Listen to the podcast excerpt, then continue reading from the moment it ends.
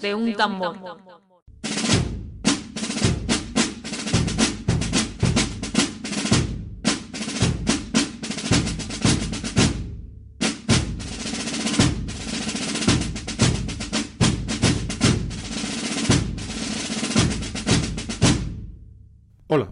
Comenzamos con la introducción histórica. Vamos a ubicarnos a ver qué pasa con la Segunda República, cómo se llega aquí, aunque ya digo, el, falta el audio de Alfonso XIII, que aún no está hecho. Entonces voy a dar una, breve introducción a la época de Alfonso XIII y anterior, que hemos ya tocado en, algún podcast anterior de Alfonso XII, para, para encarrilar este audio y poco saber de qué va la cuestión, por si alguien lo escucha suelto, pero que sepáis que, bueno, que esto se tratará con eh, bastante profundidad en otros, en otros audios en la época de Alfonso XIII.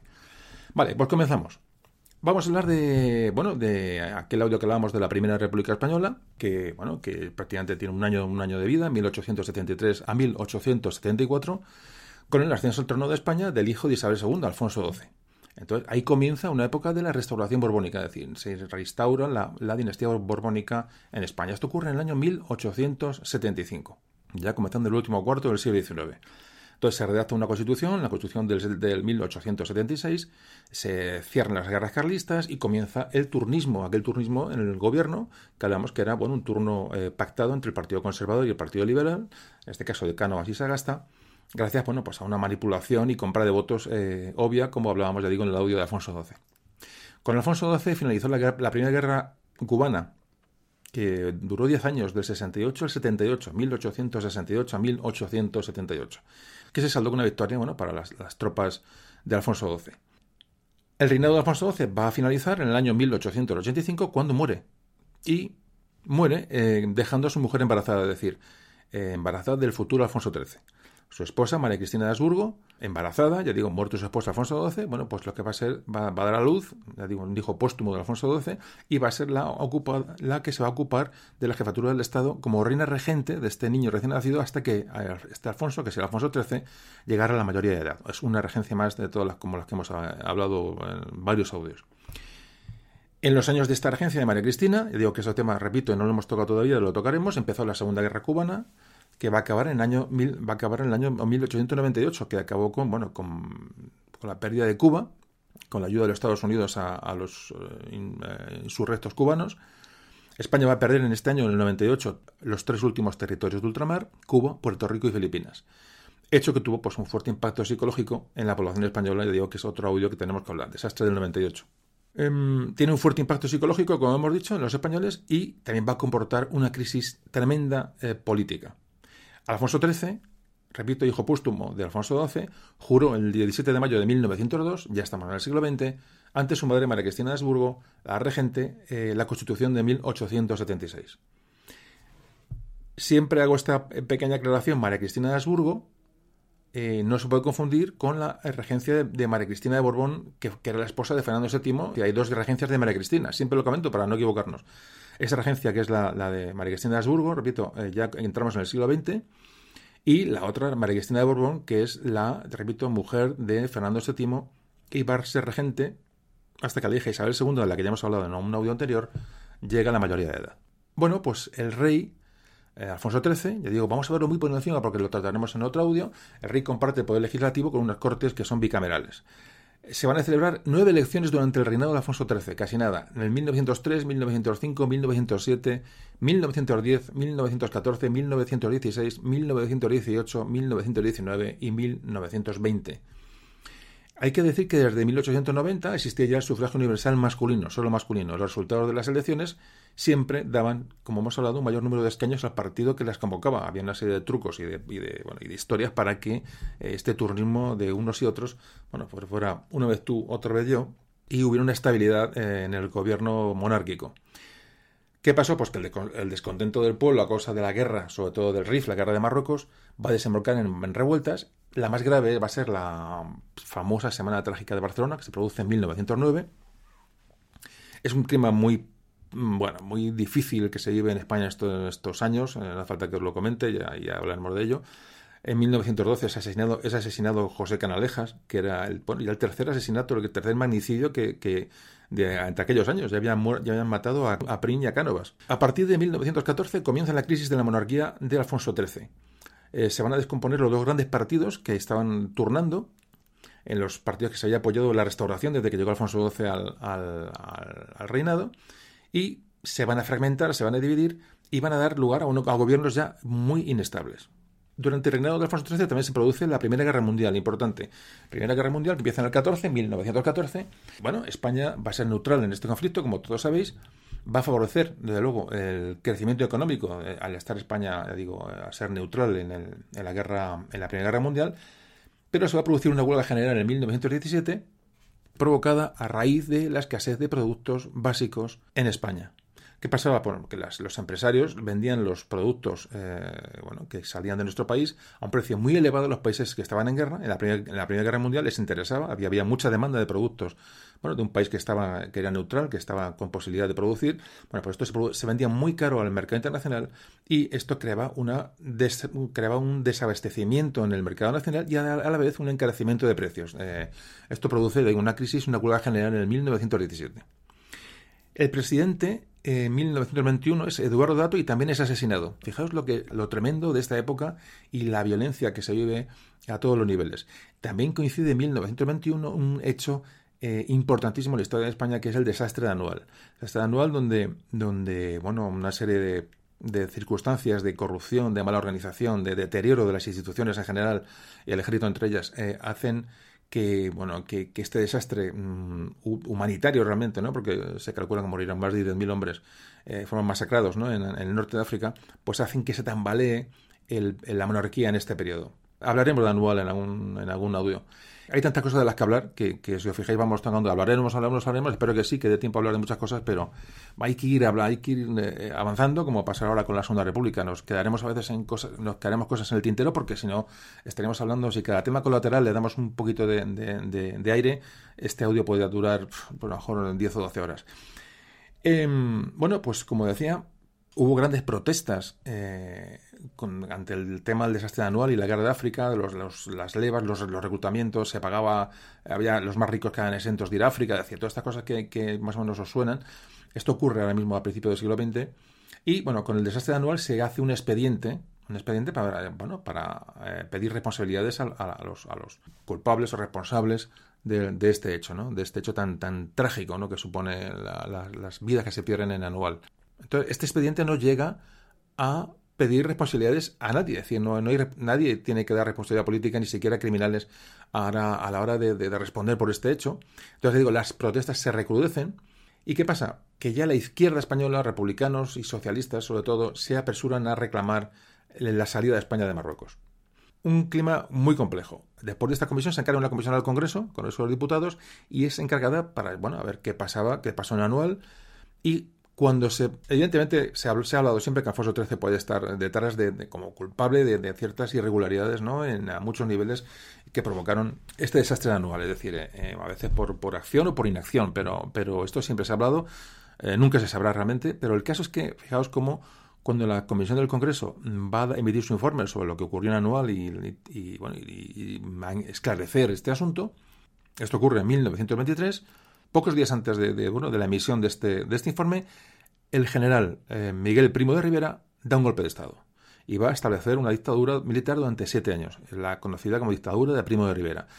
Mm, no solamente fue anual el informe anual, la, la cuestión estaba complicada, como digo, de, en la calle, en la, sociedad estaba absolutamente revolucionada, y este militar, este general, Miguel Primo Rivera, da un, golpe de Estado. Un golpe más en la historia del... Ya estamos en el, siglo XX, pero bueno, como veis, es un suceso de golpe de Estados y de militares que van y que vienen con, con bueno, es el siglo XIX y parte del XX.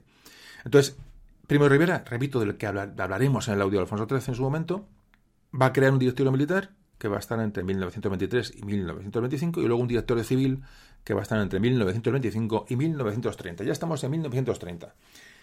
La oposición a esta dictadura de Primo de Rivera tenía una variedad de ideológica importante. Había conservadores, había liberales, había republicanos, había socialistas, había anarquistas y muchos intelectuales. El movimiento estudiantil estaba en contra de Primo de Rivera, evidentemente. Y hay incluso en el, ejército hay, una, un descontento que va, que va creciendo ante las, eh, bueno, ante las arbitrariedades que va cometiendo eh, Primo de Rivera.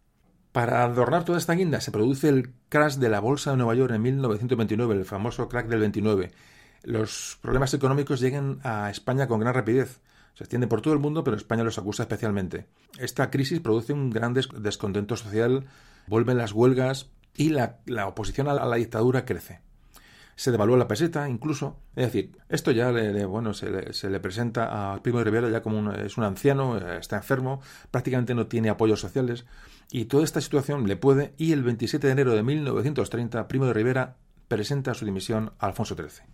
Que va a terminar eh, su, su, bueno, su proceso como dictador. Tras la dimisión de Primo de Rivera, Alfonso XIII, ¿qué hace? Pues nombra jefe de gobierno al general Berenguer.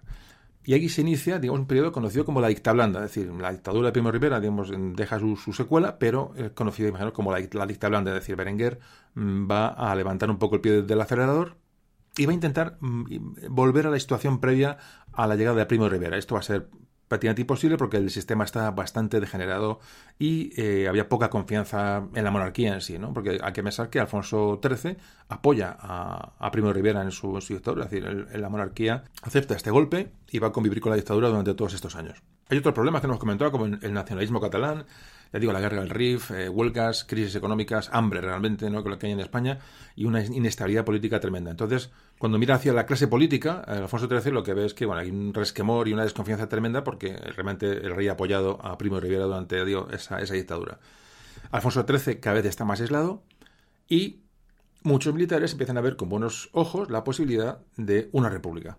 Incluso la, CNT, que ya hablamos de ellos en la Primera República, que es esa organización anarquista, ¿no? obrera, que estaba siempre al margen de todo, apoyó esta conspiración para tener la República, que no era realmente su, modelo ideal de régimen, pero hasta la CNT lo apoyó. decir, hay una, mm, eh, un vuelco absolutamente antimonárquico por debido a todas estas cosas que hemos ido hoy poco, que hemos ido ahora repasando y hemos ido eh, bueno, tocando por encima. Entonces los acontecimientos bueno, van rápidos.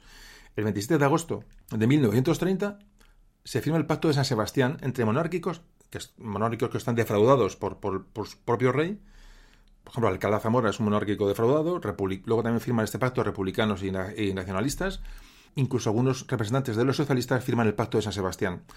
Se crea un comité revolucionario que eh, preside Niceto Alcalá Zamora, que era un, republicano conservador, que va a organizar un movimiento antimonárquico. En diciembre de 1930 fracasó un golpe militar, una sublevación militar en, Jaca, eh, contra el rey, contra Alfonso XIII. Los líderes fueron juzgados y ejecutados, y el descontento crece, como podéis imaginar. El presidente de este gobierno, Berenguer, dimite el 14 de febrero de 1931 y va a dar paso a un nuevo gobierno presidido por el almirante Aznar. Este Aznar va a convocar elecciones municipales en abril y la idea es ir volviendo poco a poco a la, a la legalidad constitucional eh, previa al golpe de, Primo de Rivera. Pero esto es imposible. La, ¿Por qué? Pues porque la victoria en estas elecciones eh, de abril que son municipales, pero se toma como un plebiscito mm, para monarquía sí, monarquía no, de Alfonso XIII, bueno, en, esta, en, esta, mm, estas elecciones de abril del 31, la victoria es de los republicanos en la mayor parte de las capitales de provincia, y sobre todo en Madrid, Barcelona, Valencia también, y esta victoria de los, de los republicanos antimonárquicos en las capitales, pues se considera un, bueno, pues un dato indiscutible de apoyo a, la causa republicana y antimonárquica. Repito que lo, que no lo vemos todo como muy fácil, muy tranquilo, pero había violencia en las calles, había un, había un clima de, deterioro social importante. Y fijaos como hasta qué punto que cuando se produce el resultado electoral y llega el rey, las, los resúmenes de, escaños y de, mejor dicho, de, escaños, de, de concejales porque eran elecciones municipales que se producen en, abril del, 31, pues eh, a la vista de esto lo que hace Alfonso XIII es abandonar España y se proclama automáticamente la Segunda República. El, último presidente, el almirante Aznar, que antes hablamos de, de Alfonso XIII, en, textualmente lo que comenta dice, España se acostó monárquica y se levantó republicana. Bueno, pues, eh, repito, elecciones municipales que se realizaron el 12 de abril de 1931. Bueno, pues el 12 de abril elecciones y dos días después se proclama la, Segunda República Española, 14 de abril de 1931.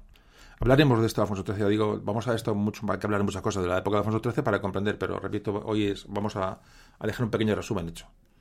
Em, las palabras de Alfonso XIII, cuando se va de España ante la situación que se produce, son textuales y dice hallaría medios sobrados para mantener mis regias prerrogativas, en eficaz forcejeo con quienes las combaten, pero resueltamente quiero apartarme de cuanto sea lanzar a un compatriota contra otro en una fratricida guerra civil.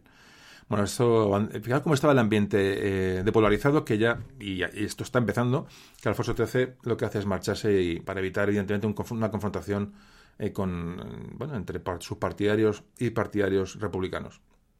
sin embargo, en, estas elecciones, aunque se ha hablado mucho de ellas, realmente estas elecciones es la victoria de, los, de los, de los digamos, de las candidaturas antimonárquicas o republicanas eh, no son tan, tan importantes. Es decir, eh, fijaos cómo en total hay más concejales, hay más votos a favor de los monárquicos que los, que los, los republicanos. Es un dato que, que, a veces no se sabe. Lo que ocurre es que en las capitales de provincia, que son los núcleos urbanos importantes donde, donde, bueno, donde se mueve todo el, todo el asunto, ¿qué, ocurre? Que los monárquicos solo ganan, solo ganan en nueve capitales de provincia y los republicanos en 38 capitales. Y sobre todo las más importantes. Con lo cual, bueno, ese, ese espacio rural parece que no es, de, no es de importancia y, bueno, y se toma la opción de, de Alfonso XIII de abandonar. La misma noche del 14 de abril, ya ese gobierno republicano de la Segunda República, que esto, esto, esto va rápido, en dos días, eh, esto, esto es rapidito todo. El gobierno decreta una amnistía para todos los delitos políticos, eh, delitos sociales y de imprenta, se establece la libertad de cultos, la libertad de creencias y respeto a los derechos y libertades de los ciudadanos. Rápidamente se forma un gobierno provisional que preside Niceto Alcalá Zamora, que es del partido derecha liberal republicana. Es había muchos republicanos de derechas eh, o, conservadores, otro dato que, que también conviene tener en cuenta. Y va a llegar hasta diciembre de 1931. ¿Qué ocurre? Bien, eh, esto ya se da el paso, se ha, proclamado la Segunda República y el ambiente social eh, que, pues, pues no es para nada, no se calma para nada. Es decir, eh, los anarquistas, sobre todo la CNT, empiezan a promover campañas, unas huelgas tremendas, hay enfrentamientos constantes con la Iglesia, la Iglesia que hasta este momento ya ha jugado una situación de ventaja, evidentemente, empiezan los, los roces con el nuevo gobierno y empieza a aflorar ese anticlericalismo del que hemos hablado tantas veces y como ya viene, que viene de muy atrás. Y en mayo del 31, mayo de 1931, o sea, días después de la proclamación de la Segunda República, ya empiezan a saltarse iglesias, conventos y empiezan a quemarse, eh, bueno, propiedades de la iglesia. Esto es un clásico, como podéis ver y como veremos en el futuro. Entonces, ¿qué ocurre? Que la opinión pública católica, que era mucha eh, y era importante, tiene su fuerza, bueno, pues se va a alejar desde este primer momento de este régimen republicano que ve cómo se ataca a los, a al culto, a la iglesia, y, ¿no? y la república no hace nada por reprimirlo ni, ni por evitarlo. Es un dato importante. Bueno, pues llegamos, eh, ven, estamos ya, se ha proclamado la Segunda República, y vamos a, bueno, pues ya empezar lo que es el tema de hoy, es decir, la, cómo empieza el proceso electoral ya de las primeras elecciones de la Segunda República y cómo se va a llegar a, bueno, hasta la revolución del, del, 34, que es donde va a acabar hoy nuestro, audio. Le digo que hoy, en este audio, vamos a hablar de la Segunda República hasta la, revolución del, 34 y en un siguiente audio hablaremos ya de lo que es los, bueno, desde la, del 34 al 36, cuando se produce el comienzo de la, de la Guerra Civil. Bueno, pues aquí hasta aquí la introducción histórica y ya empezamos a hablar de la Segunda República, de sus elecciones y bueno, la, la composición y todos los, los, procesos y cuestiones que se van a ir, se van a ir planteando.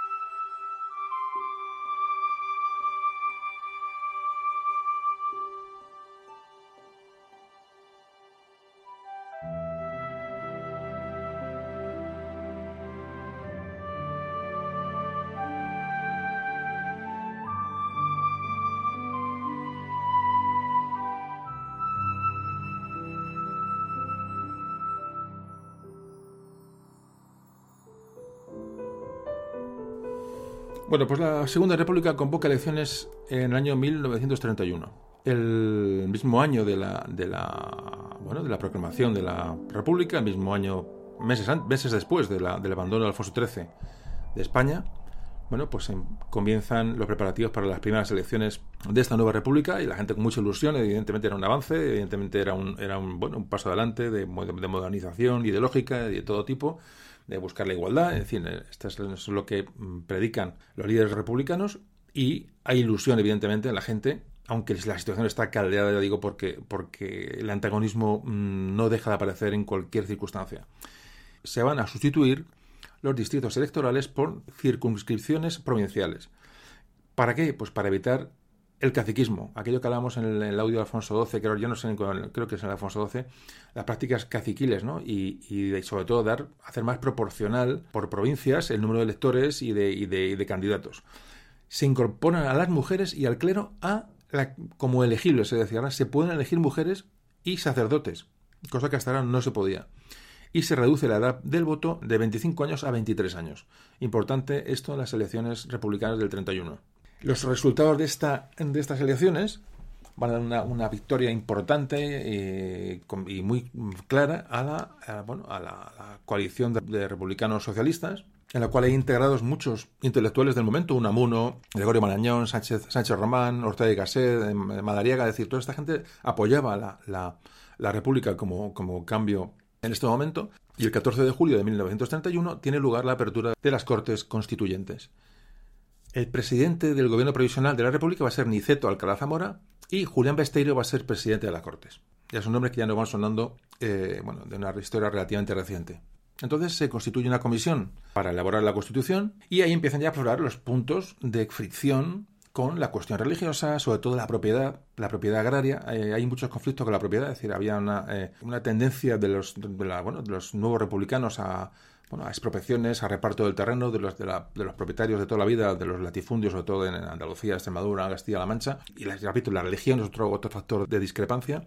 También se discute con el, bueno, importantísimo, en el Estado autonómico, es empiezan a aparecer la posibilidad de dar, eh, repito, salimos del siglo XIX de la fantasía romántica, entonces salimos, estamos en el XX con, con que la gente, con que las tierras españolas, algunas se han creído, bueno, la, esa, el romanticismo les ha llevado a, a, esto lo hablábamos en el audio de, de, Cataluña, bueno, pues a creerse todas estas historias y, comienzan los movimientos, realmente comienzan ahora de, bueno, para ratificar estas supuestas identidades eh, regionales.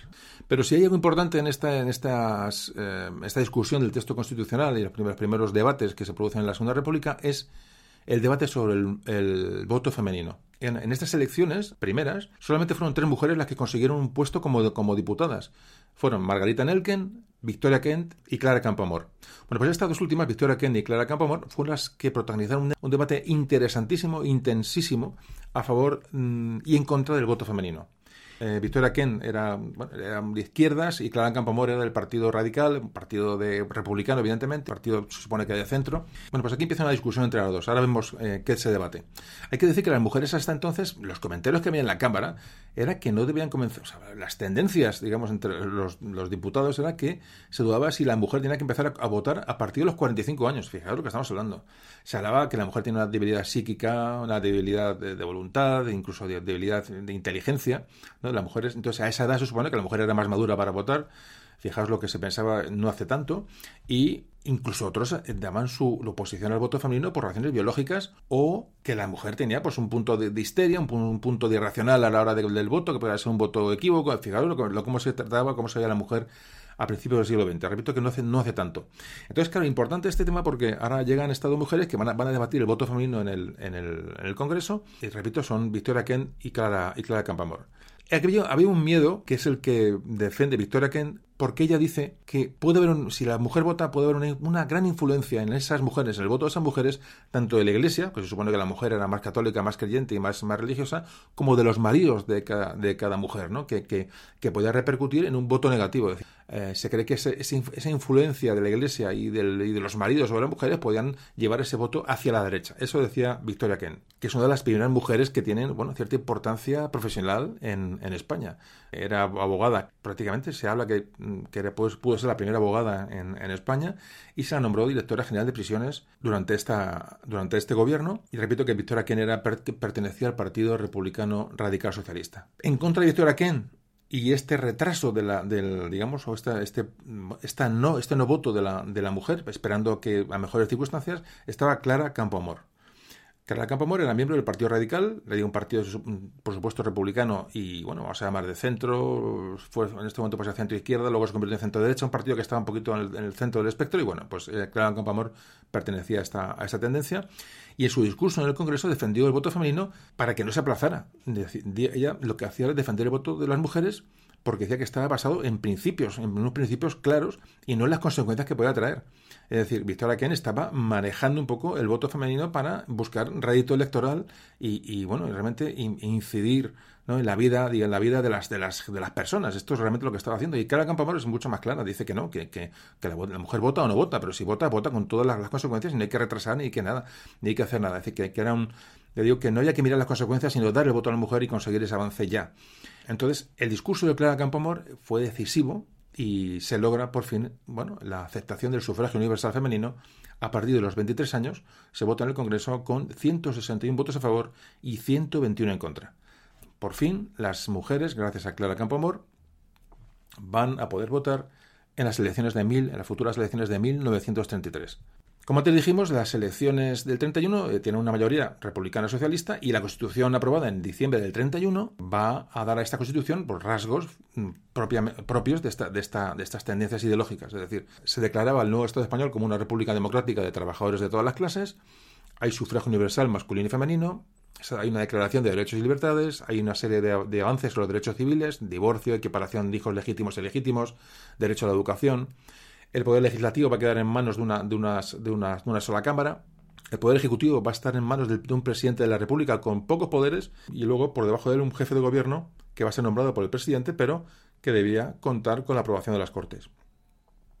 El Poder Judicial, evidentemente, en manos de los tribunales de justicia, y por primera vez en nuestra historia se establece el derecho de las regiones a los estatutos de autonomía. Esto se produce con la Constitución del 31. En lo relativo a la religión, bueno, pues se establece un Estado laico y se separa claramente la Iglesia del Estado. Hay otra ley que es importantísima en esta Constitución, que es la que, avala esta Constitución, que es la ley de reforma agraria. Esta ley, como antes comentado, va a tropezar rápidamente con, eh, bueno, mm, con, los propietarios, es decir, va, a ser muy difícil su, su desarrollo ya digo, este tema de la reforma agraria y los, los territorios, el campesinado y los, y los, propietarios va a ser una lucha eterna eh, bueno, en, los, en, todos estos años eh, de la Segunda República. Entonces, eh, esta época, este tramo temporal, es conocido como el bienio reformista. Es decir, después de las elecciones del 31, va a haber dos años en los que van a gobernar digamos, eh, los reformistas de izquierda, es decir, republicanos de izquierda, como hemos visto, que ganaron las elecciones del 31. ¿Qué ocurre en esta época del, digo, de este bienio reformista del 31 al 33? Bueno, pues que hay una serie de reformas laborales, el Ministerio de Trabajo eh, lo ocupa el socialista Largo Caballero, va a favorecer la posición de los trabajadores y sindicatos eh, bueno, contra, digamos, contra los empresarios. hay una reforma educativa amplia, se construyen escuelas, se, contratan maestros, es decir, la religión va a dejar de ser obligatoria en las aulas, cosa que va a agudizar el enfrentamiento con la Iglesia. Imaginaos que estamos en el año 1931, que no se nos olvide, eh, hay que ver cómo era la sociedad entonces. Hay una reforma militar, se va a exigir el juramento de fidelidad a la República a los militares y los que no quieran jurar a la, a la República pueden optar por un retiro, un retiro voluntario. De esta manera se, se, pretendía una cierta fidelidad de las Fuerzas Armadas y el que no fuera republicano, bueno, se mandaba a casa con su paga para, bueno, para quitar, de momento se lo quitaban de en medio. Por supuesto, la reforma agraria que antes hemos comentado se buscaba, bueno, reasentar campesinos en tierras de, latifundio, ¿no? Grandes extensiones de terreno que no estaban explotadas, y estaban, eh, bueno, eh, estaba la gente muriéndose de hambre y había tierras sin cultivar. Y bueno, la aplicación de esta reforma agraria fue un fracaso y muy pocos, bueno, digamos, muy pocos campesinos iban a beneficiar de esta, de esta ley. Eh, porque era difícil de ejecutar, es decir, el sistema, el sistema estaba, establecido de una manera tan, férrea que esto ahora está difícil de llevarlo a cabo por muchas leyes que se, que se aplicaran. Y esto va a provocar, un, digamos, una decepción muy grande entre el campesinado, eh, va a subir el paro, es decir, la, los primeros efectos de la República pues, no iban a ser tan positivos o tan rápidos como la gente pensaba. ¿Qué pasó con la derecha, con los conservadores tradicionales que, bueno, que estaban viendo el, este, este, este, cambio, ¿no? Pues que va a quedar bastante desorganizada esta derecha y em, digamos que esa posición conservadora está muy deslavazada, muy desorganizada y simplemente va a quedar reducida a asociaciones, sobre todo patronales, que, claro, los, los, los, empresarios se unen ante lo que le viene encima. Había una, se llamaba la Unión de la Economía Nacional y, aparece el Partido Radical del, del RUX que bueno, es un grupo de centro derecha, eh, republicano, como antes hemos comentado, que va a ser la oposición al gobierno en, estas cortes. Mientras tanto, ¿qué, hacía la izquierda revolucionaria, la izquierda bueno, eh, y el, anarquismo? ¿no? Pues evidentemente no iba a dar ninguna tregua al nuevo gobierno. La CNT, la Confederación Nacional del Trabajo, tenía más de un millón de afiliados. Ya hablamos de este tema en la, durante la Primera República, ¿no? la fuerza de los sindicatos anarquistas, que eran, bueno, que estaban, eran muy potentes en Europa, en toda Europa en aquel momento. Ya digo, con más de un millón de afiliados, bueno, pues eh, seguía esos, esos, eh, esa línea extremista que también secundaba la FAI, la Federación Anarquista Ibérica. Había un partido comunista que en este momento era minoritario en España, el Partido Comunista de España, pero también estaba en una posición muy radical, muy cerca de las ideas y de los postulados de, Stalin, de las tendencias más soviéticas. Repito que había muchas tensiones sociales crisis económica, eh, bueno, el radicalismo de la CNT y la negativa de la patronal a las reformas, bueno, pues esto era bueno, eran los componentes, eran, digamos, los, los ingredientes que hacían que la crispación social fuera importante durante todos estos años. Muchos enfrentamientos en cada huelga con la Guardia Civil, enfrentamientos francamente violentos. Y aparece, por supuesto, el debate del Estatuto de Cataluña como, bueno, como otro elemento distorsionador para la buena marcha de este gobierno republicano. Hay que decir que ya es una, hay unas primeras elecciones autonómicas en Cataluña que son ganadas por la Esquerra Republicana de Cataluña de Francesc, de Francesc Macià. Este gobierno republicano primero, de, de, carácter republicano socialista, empezaba a desgastarse y las tensiones también evidentemente eran, eran desgaste continuo día a día y se produce el bueno el famoso caso los graves incidentes de Casas Viejas que vamos a hablar de ellos enseguida.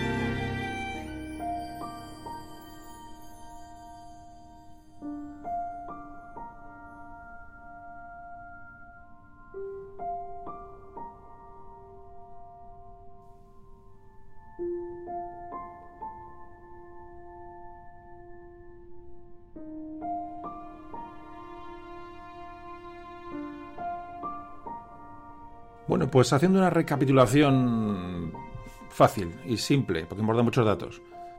1931 abandona Alfonso XIII la España, se proclama la República y se convocan elecciones y constitución. Durante este periodo hemos hablado bueno, de, los, de los problemas que hay de convivencia, ¿no? de, la, clase obrera con los eh, propietarios, con los empresarios, del gobierno con, con los movimientos anarquistas revolucionarios, es decir, todo esto que hemos estado comentando hasta, hasta ahora. Entonces pasan estos años y llegamos al año 1933, es decir, pasan un año y pico, año y medio, un poco más, y hay un desgaste evidentemente del gobierno como antes hemos comentado. Y se producen estos sucesos de Casas Viejas que me imagino que muchos os sonarán. ¿Qué ocurre en Casas Viejas? Bueno, pues es un pueblo de Cádiz y lo que ocurre allí, digamos que tiene unos precedentes en Barcelona. Estamos hablando de enero de 1933. Se había previsto una insurrección anarquista en toda España que debería empezar por los ferroviarios y luego contagiarse entre los campesinos españoles. Y en medio de este movimiento subversivo realmente, de anarquista, en Casavieja, provincia de Cádiz, los anarquistas pues se ponen en marcha dentro de toda esta maquinaria de, ya digo, de, subversión o de rebelión. Hablamos muchas veces de analfabetismo, de desinformación, de gente que no tiene nada que perder. Es decir, la sociedad entonces era muy complicada, no tiene nada que ver con la de ahora, aunque evidentemente han pasado pocos años, pero es muy difícil ponerse en el pellejo de aquella gente entonces, muy difícil. Bueno, pues este municipio de Casas Viejas, como ejemplo, es un estudio que se ha hecho para, bueno, para analizar un poco qué, por qué se produjeron allí los hechos que, se, que ahora vamos a contar.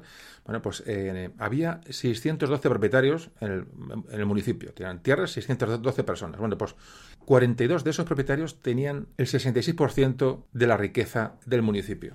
Es decir, dos terceras partes estaban en manos del 6%. Es un poco lo que pasa en muchos lugares. Tierras sin cultivar, lo que hemos hablado muchas veces, el caciquismo, el, esa persona que predominaba en una zona y que tenía a la gente pues, pues comiendo de la mano y realmente la gente pasaba hambre. Es lo que, estaba, lo que ocurría en muchas zonas de España. Vivían, hay fotos de casas viejas de la de la, de la época que, se pueden ver y la gente vivía en, auténticas chozas, es decir, chozas de verdad, donde toda una familia dormía junta en una en un sobre paja, en una sola en solo habitáculo, y ya digo, auténticas chozas de, que como podían vivir prácticamente de época medieval. Solamente tenían jornales, recibían dinero cuando había recolección y eh, cuando el trabajo del campo eh, bueno, se lo, se lo proporcionaba, y el resto del año tenían que sobrevivir como podían. Esta era la vida de muchísimas personas, muchísimos campesinos en España en estos primeros años del siglo XX. Y la noche del 10 de enero de 1933 pasan a la acción. Hay un hombre que se llama Seis Dedos en Casas Viejas, que se pone, es una persona mayor, que tiene, tiene mucho prestigio y es un líder, ¿no? que se pone al frente de, la, bueno, de esa rebelión en el pueblo y dice que hasta que ha llegado el asunto y se rodea de su familia, se lanza a la calle y le siguen todos los campesinos y cogen sus escopetas de cazar conejos y salen a la calle. Repito, gente que no tiene absolutamente nada que perder y ve una ocasión, bueno, por de, pues eso, de, quitarle al rico lo que tiene y de, vamos, es que esto es, esto es casi, estamos hablando casi de muchas veces de movimientos de, supervivencia, aunque sean ilegales y sean subversivos y sean revolucionarios eh, y que nadie tenga derecho a quitar la propiedad a otro, pero hay que, evidentemente, eh, hay que mm, contextualizar todos estos datos y todos estos hechos porque aunque no se pueden justificar, pero sí que por lo menos entenderlos. Entonces, cuando toda esta gente se lanza en plan turba ¿no? al centro del pueblo, la Guardia Civil se, refugia en la Casa Cortel y se parapetan allí. Y, claro, llegan las noticias rápidamente a otras, otras las capitales, llegan las noticias a Madrid, a Cádiz, en fin, y entonces se reúnen fuerzas de asalto de la República que acuden rápidamente a Casa Viejas para sofocar el, este motín y sobre todo sofocar el motín y que no se expanda por otros pueblos y que, en fin, hay un temor a una rebelión general y una revolución general. Eh, recordemos que los, a los zares les los pasaron por la piedra, no hacía demasiados eh, años, es decir, la revolución rusa del 17 está muy presente en, la mente de todas las personas que ahora mismo gobiernan España y todos los habitantes de España y todos los habitantes de Europa realmente, ¿no? Influye mucho ya digo, la, revolución soviética en, la, vida de las, de las gentes en Europa en este momento. Ah, no se sabe muy bien qué pasó, hubo un, hay un primer tiroteo, eh, mueren dos agentes del, orden, se alarma, la, autoridad se alarma, y entonces, una vez que, que parece que la rebelión en España está más o menos controlada, Casaviejas puede ser un punto en el cual se convierte en un foco donde se la expanda, donde se expanda la revuelta y se pueda extender de nuevo. Lo que hace Manuel Lafaña, que es el presidente del gobierno en aquel momento, es bueno, enviar al ejército y restaurar el orden de una manera tajante. Así que el 13 de enero de 1933, unos cinco días después de, bueno, del primer conato o la primera rebelión de la gente de Casas Viejas, la Guardia Civil y la Guardia de Asalto de la República eh, van al mando del famoso capitán Rojas y rodean la choza donde se han refugiado bueno, parte de estos insurrectos eh, con, bombas de, bombas de mano, disparos, en que se les acusa de haber, eh, de haber asaltado el cuartel de la Guardia Civil. Parece ser que la orden que tenían estos, eh, estas fuerzas de, para, que llegaron a Casa Viegas era no hacer prisioneros, es decir, era disparar a matar. Así que lo que hacen es eh, prender fuego a la, a la choza, que solo una mujer y un niño pequeño pueden huir por una pequeña ventana y el resto de la gente que estaba dentro de aquella choza mueren tiroteados o mueren carbonizados. Era la cabaña del famoso Seis Dedos, el, el líder de esta, de esta revuelta, que era un anarquista, bueno, de, de, postín, ¿no? Pero tenía ya 94 años, tenía, prácticamente no veía, pero aún tenía influencia en la gente. Una de las personas que se salva es María Silva, que apodada La Libertaria, que, bueno, es famosa también en los sucesos, de Casa Viejas, una, también anarquista, a saber esa gente lo que entendía por anarquismo ni por ideas políticas, imaginaos simplemente, bueno, pero seguro eran analfabetos, es que eh, hay que hacer acotaciones, porque cuando se habla de una anarquista, una libertaria, un, a esta le llamaba la libertaria, a la nieta de seis dedos. ¿Podéis imaginar qué estudios tenía esta chica? o que, sabía de, nada, pues lo que le llegaba, y ya digo, pura, pura supervivencia, y, es que esto era así. Entonces, muchas veces la digo, no es justificar los actos de nadie, pero sí que hay que entenderlos y meterse en el pellejo de la gente. Entonces, eh, esta María Silva murió fusilada nada más comenzar la guerra civil, eh, que ya hablaremos en otro audio, lo que es el alzamiento, lo que es el eh, lo que es el julio del 36, ya lo hablaremos en un siguiente capítulo, pero eh, esta chica, María Silva, bueno, pues fue, la fusilaron, fue fusilada, no va a empezar la guerra civil, el 36 fue fusilada. Pues porque era anarquista, por su pasado anarquista y a saber por qué, ¿no? Todo un desastre. En total, que todos los ciudadanos que de Casas Viejas que mm, participaron eh, de una manera u otra en aquellos sucesos fueron fusilados de una manera indiscriminada.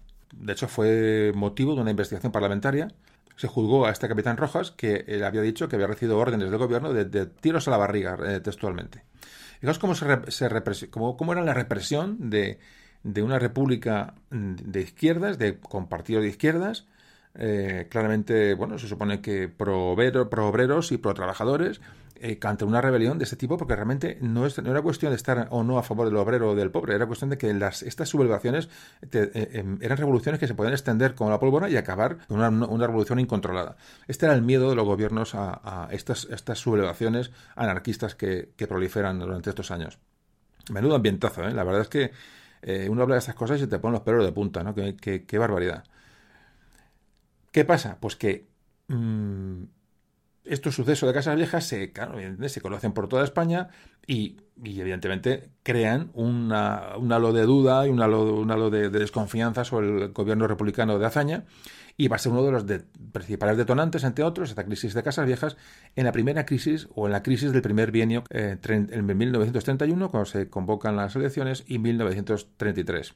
Bienio de izquierdas, en fin, como hay varios nombres y Azaña fue, digamos, el, objeto, el blanco de todas las iras y de todas las críticas. Así que el presidente Azaña no es, capaz de superar esta situación va a convocar nuevas elecciones también a finales de este año 1933. Habría que comentar muchas cosas, es decir, hay muchos aspectos que, se pueden comentar, pero creo que, creo que es un audio, digamos, de información general para, sobre todo los que no tenéis eh, nociones de esta época y os pilla todo un poco con informaciones deslavazadas, ¿no? Que van llegando a veces por la prensa, a veces por artículos de, eh, digo, de películas, de, de decir, de, comentarios de políticos, de cosas que escucharéis normalmente, que si no las no se unen en un proceso cronológico y se le da un poquito de forma, un poquito de, entendimiento a todo esto que ocurre, estamos perdidos. Luego, cada uno le puede dar la interpretación que quiera. Eh, que si los está bien lo que se hacía, está mal lo que se hacía, que si los eh, igual a la derecha, a las izquierdas, la iglesia, y luego si a uno le interesa un tema muy en concreto, pues a mí me interesa Casas Viejas. Yo voy a entrar en, internet a ver qué pasa en Casas Viejas. A mí me interesa el golpe de tal, a mí me interesa cómo era la CNT, a mí me interesa cómo era el Partido Socialista en aquel momento, a mí me interesa que la iglesia, que la quema de conventos en las... no sé. Ya cada uno va, eh, eh, uniendo este puzzle o investigando sobre este puzzle, pero lo que interesa es tener una noción general, que es lo que voy a intentar hoy en este audio, que es bastante complejo de darle un una estructura lógica y, que sea fácil de, digerir para alguien que no, no, sabe nada de esta época. Em, bueno, pues eh, se convocan elecciones en el, eh, a últimos de año del 33, 1933, fundamentalmente por estos hechos de Casa Vieja, son, digamos, la, la gota que colma el vaso. Y lo más importante es que para estas elecciones, digamos, los partidos de derecha, los partidos conservadores, que aglutinaban gente que eran eh, derecha republicana, derecha no republicana, eh, monárquicos, es decir, hay un, hay un abanico de, tendencias, eh, tanto en las izquierdas como en las derechas, que realmente al final todos se funden en, un, es un auténtico pastel, ¿no? Porque hay tendencia de todo tipo, ¿no? En, lo que, los partidos que se presentan a, estas elecciones. Pero realmente lo que sí ocurre es que la, derecha, llamada derecha o, como, tal, se reorganiza y hay tres nuevos grupos que se presentan a estas, a estas elecciones. Ya de una manera más unida. Es decir, aparece la Confederación Española de Derechas Autónomas, la famosa CEDA, que tenía a su cabeza a Gil Robles.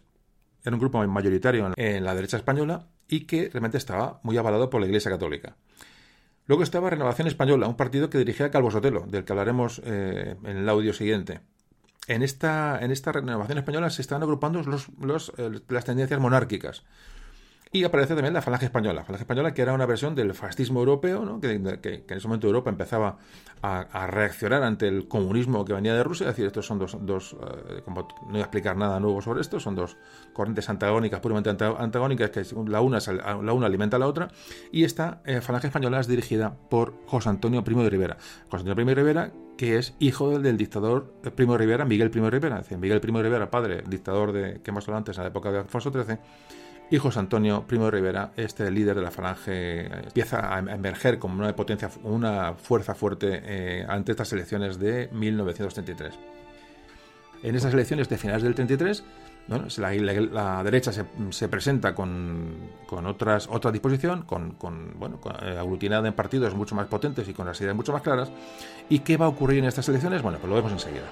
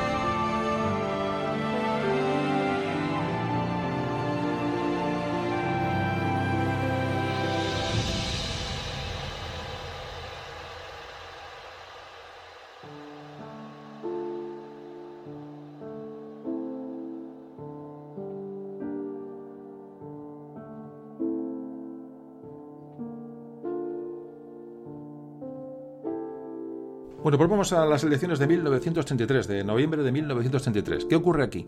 Bueno, lo más importante eh, de estas elecciones, lo que nos importa de cara a la historia, y es que por primera vez votaban las mujeres. Al final esas teorías de Victoria, perdón, de, Clara Campoamor, bueno, eh, eh, como antes comentábamos, son votadas en una sesión del Congreso y esta ley se aprueba y las, se aprueba el sufragio universal para las mujeres. Estas elecciones hay dos rondas. La primera ronda triunfa el partido de, Gil Robles, la CEDA, la derecha, y en la segunda ronda esta victoria se refrenda absolutamente. Fijaos, en poco más de dos años se ha producido un auténtico cambio, un vuelco en la política española. De un triunfo de las izquierdas republicanas eh, claro, se pasa a un otro triunfo bastante claro de la, de, la corriente contraria, de la derecha, de los partidos eh, monárquicos conservadores. Hay que decir que aunque la, que la derecha gana, pero hay un partido que va a ser vital, que hablaremos ahora mucho de él, que es un partido, el Partido Radical, el Partido Radical de, de, es un partido republicano, no es un partido monárquico, pero es un partido que está orientado, hoy sería un centro, centro-derecha, bueno, es que depende de los momentos, era centro-derecha, centro-izquierda, pero un poco se movió un poco a, las aguas que iban, que iban llegando. Entonces, hay que decir que en si agrupamos todos los votos de estas elecciones del 33, hay que decir que el centro-derecha obtuvo unos más de 5 millones de votos, mientras la izquierda recibe unos 3 millones. La extrema derecha quedaba en unos, casi más de 700.000 votos y la extrema izquierda, grupos comunistas, sobre todo, eh, llegaban a 200.000 votos. Es un poquito el reparto de votos, pero los 5 millones de votos, más de 5 millones de votos que obtuvo el centro derecha, es un poquito la clave de, estas, de estas elecciones mientras la izquierda, digamos, el bloque de izquierda recibía 3 millones. Pues hay derecha republicana, derecha no republicana, izquierda republicana, izquierda no republicana, fijaos, el, cacao, anarquistas, falangistas, eh, Partido Nacionalista, esta izquierda republicana, está el Partido Nacionalista Vasco, es decir, aquí hay un cacao que no os pueden imaginar.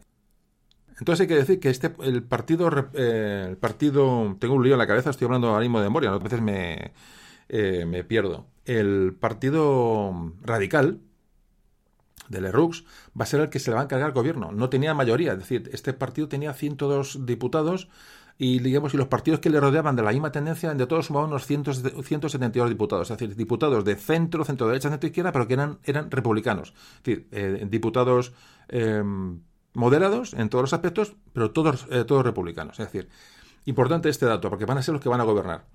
La izquierda se vio reducida a una representación de 91 diputados. El PSOE solo tuvo 59, o sea, un descalabro absoluto. Es decir, el cambio con respecto al 31 es absolutamente increíble. ¿Qué motivos se, achacan este cambio ¿no? de, esta, nueva república que emerge contra Alfonso XIII eh, eh, y en tres, ni en tres años eh, prácticamente gira a, la derecha? Bueno, pues los principales motivos que se han dado para este cambio político es sobre todo la unión de las formaciones de derecha en, coaliciones, fundamental. Eh, cuanto más concentras el voto, más escaños eh, se consigue. Eso ocurre hoy. Entonces José María Gil Robles, presidente de la CEDA, consigue sobre todo atraer para sí el voto católico que estaba muy castigado por el ambiente, es decir, eh, mucho católico en España y muy eh, tocados por, por, por ataques constantes en la iglesia, pues ya digo, en cuanto los anarquistas salían a la calle, pues iban a por los conventos o los curas, es decir, eh, es que había auténtica violencia y había miedo entre, la, entre sobre todo entre los católicos. Eh, es decir, eh, la CEDA era el voto católico conservador y, por supuesto, no marxista. Es decir, era un partido que aglutinaba muchas, eh, muchas personas de muchas maneras de pensar.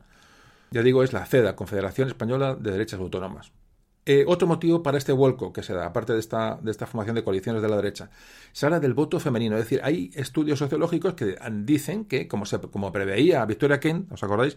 Puede ser que, que el voto conservador iba a estar más ayudado por el voto femenino, es decir, que era gente más creyente, gente que pueda, es decir, había un, y de hecho parece ser, parece ser, ¿eh? no está muy claro, pero que esto pudo tener cierta influencia en que la, el voto, con la aparición del voto femenino, el, el, voto conservador creciera. Y luego, por supuesto, el motivo creo que más importante es que, había un caos absoluto en España, había revueltas y el gobierno se había incapaz de controlar los incidentes violentos que, que producía eh, sobre todo el anarquismo, donde toda la legislatura. También la gente está muy en contra de la eliminación de la Iglesia, absolutamente de la, de la enseñanza. Es decir, el, repito, la Iglesia católica está muy arraigada en la sociedad española, por supuesto, incluso en gente de izquierdas. Y estos ataques al culto católico, pues a la gente le hizo un poco cambiar su orientación del voto.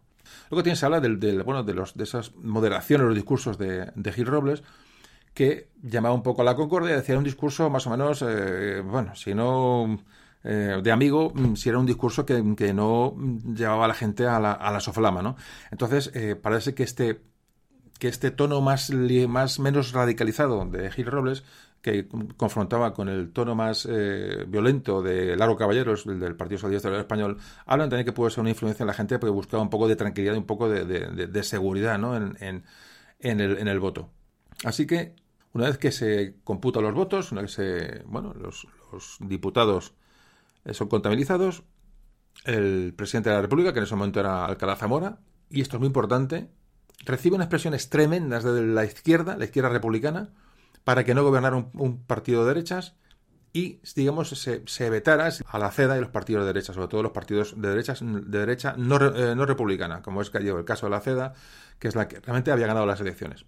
Entonces, Alcalá Zamora cede a estas presiones y, digamos, lo que hace es poner el gobierno al, al, gobierno, al partido de centro, al partido eh, radical de centro, pero republicano de Alejandro Lerroux.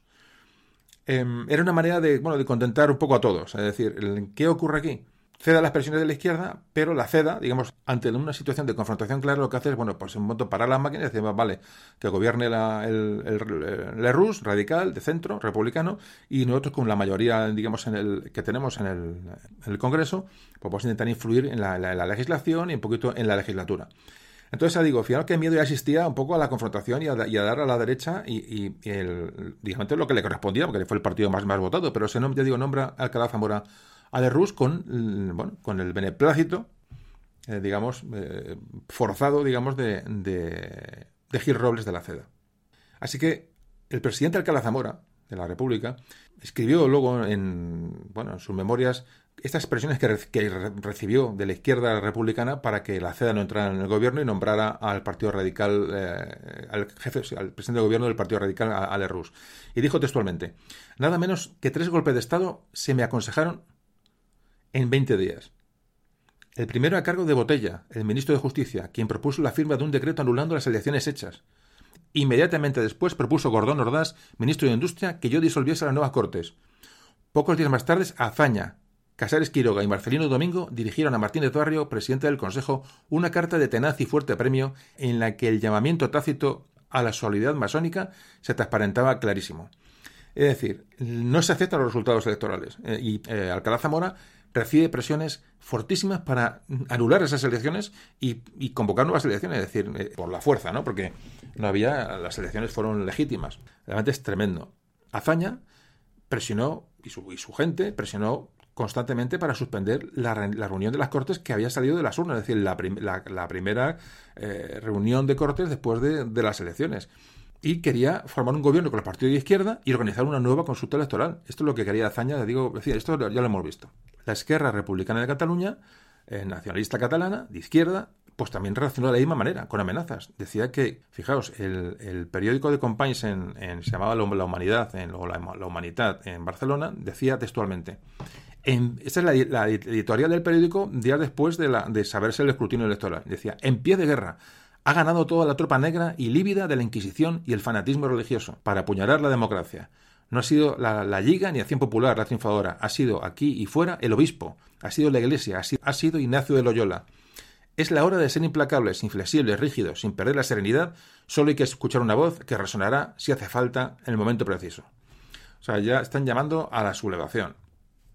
La CNT igual replicó a las elecciones con una revuelta de lo más sangrienta que causó eh, casi 100 muertos en, toda España. De hecho, bueno, ahora, hablamos del tema.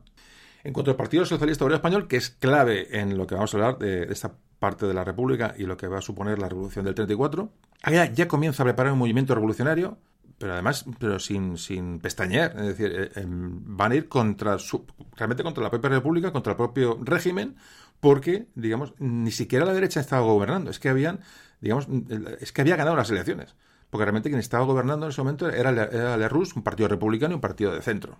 Eh, bueno, pues esta es la situación, ¿no?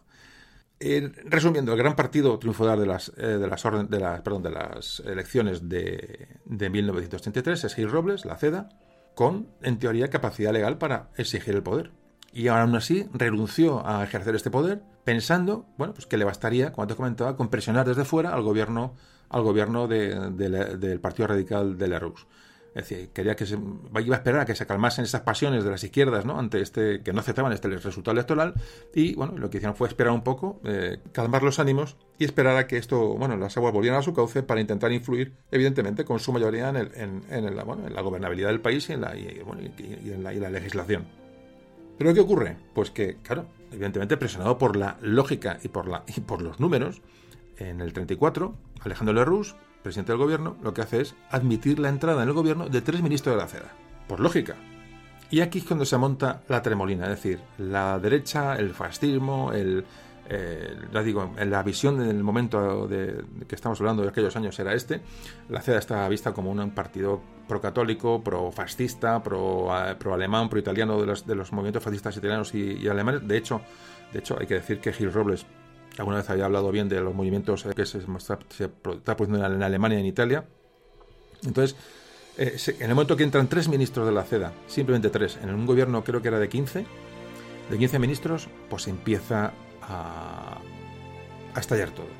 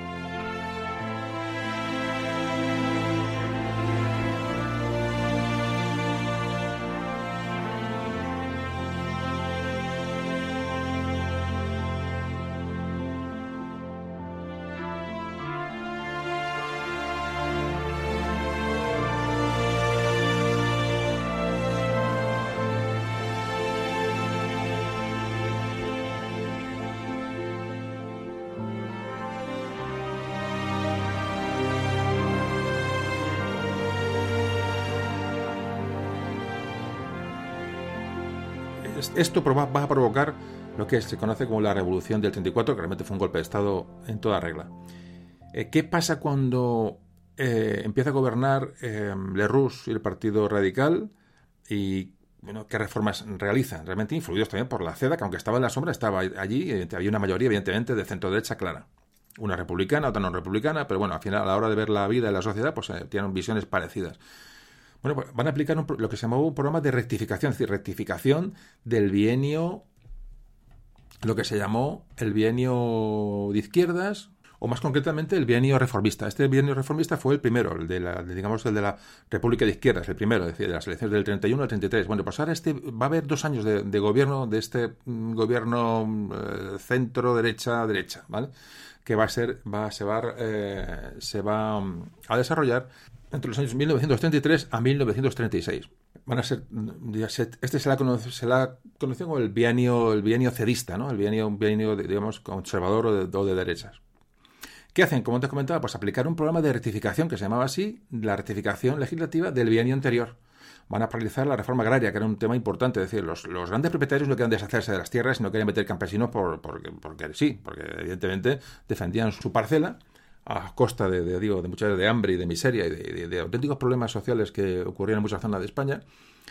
Nadie miraba para nada. Es, es que esto era, esto funcionaba así. Hay por ahí relatos y, en fin, miles de relatos y de, testimonios que esto lo, acreditan. La forma de, vida era esa. Había mucha diferencia social, sobre todo en el sur, en el sur de España. Y eh, esta reforma agraria, digamos, la paralizan. Es decir, el dar tierras a los, a los campesinos, tierras sin cultivar, de eso nada de una manera muy genérica estoy hablando. Oye, la reforma, agraria, la reforma agraria era un documento extensísimo, pero bueno, estamos hablando un poco en líneas generales. Luego se puede, no, no podemos meternos en más datos si no estamos hablando toda la noche, o todo de noche porque estoy grabando de noche. Hay una reforma militar.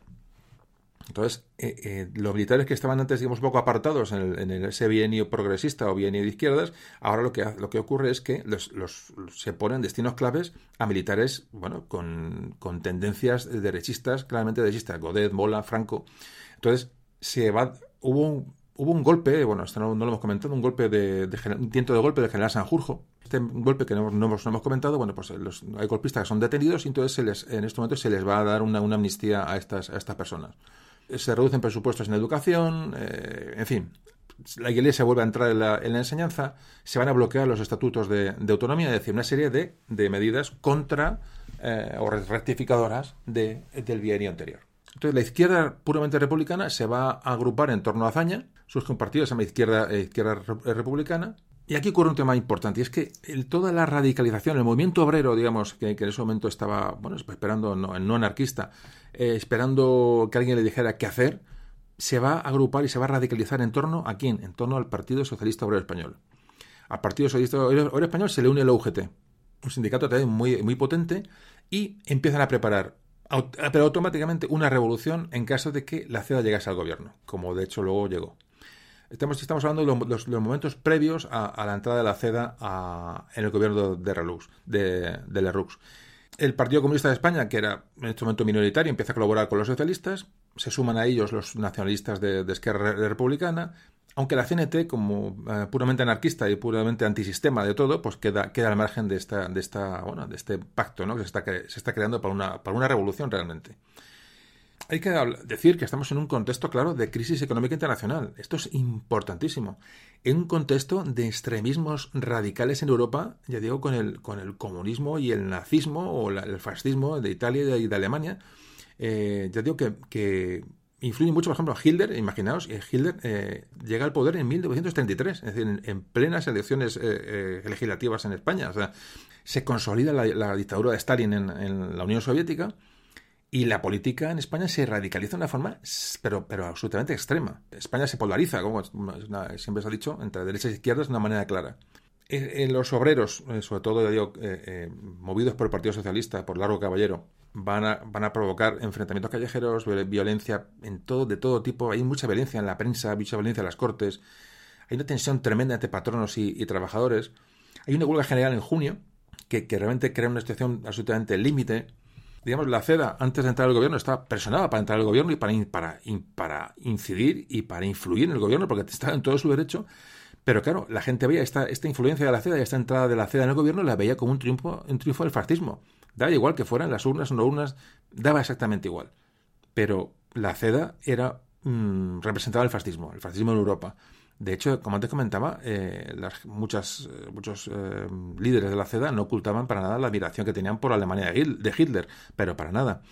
Cuando Alcalá Zamora nombra, presidente de la República, nombra a Lerroux para formar gobierno, mm, bueno, pues evidentemente prescinde de los, de los socialistas, que hayan perdido las elecciones, pero esto no, lo admite Largo Caballero. dice que vaya menudo pago que han sufrido ¿no? cuando ellos han sido, digamos, el espíritu de la República, es decir, que no entienden el, cómo lo reemplazan por, por Lerroux, ¿no? A los, a los socialistas. No, no, lo, no lo asimilan.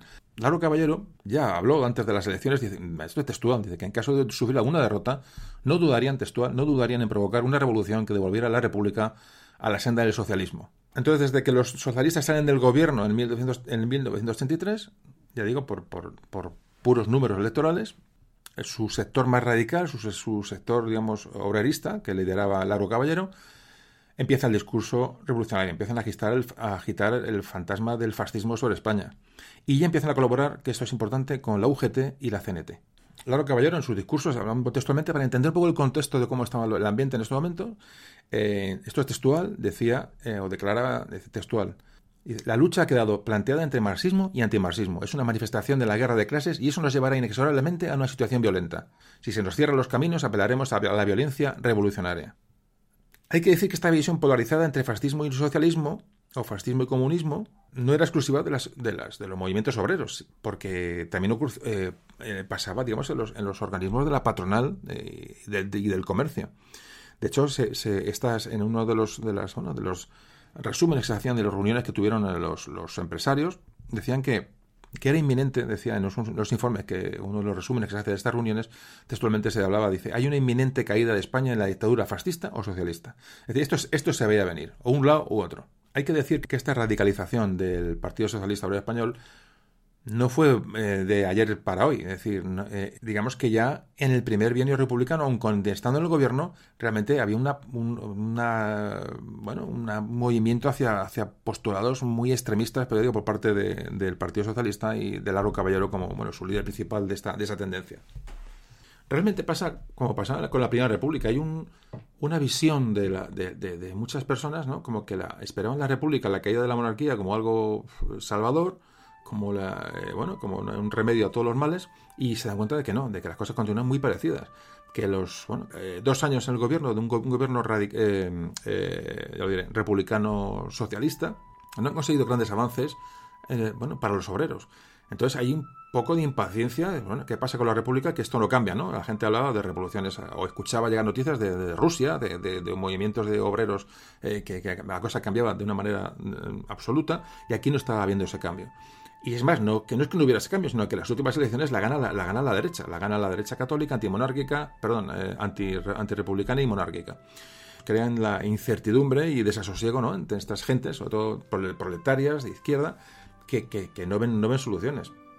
Entonces lo que hacen es, ya buscan ya una unión de todas estas fuerzas de izquierda, eh, obreras y con tendencia socialista, para conquistar el poder.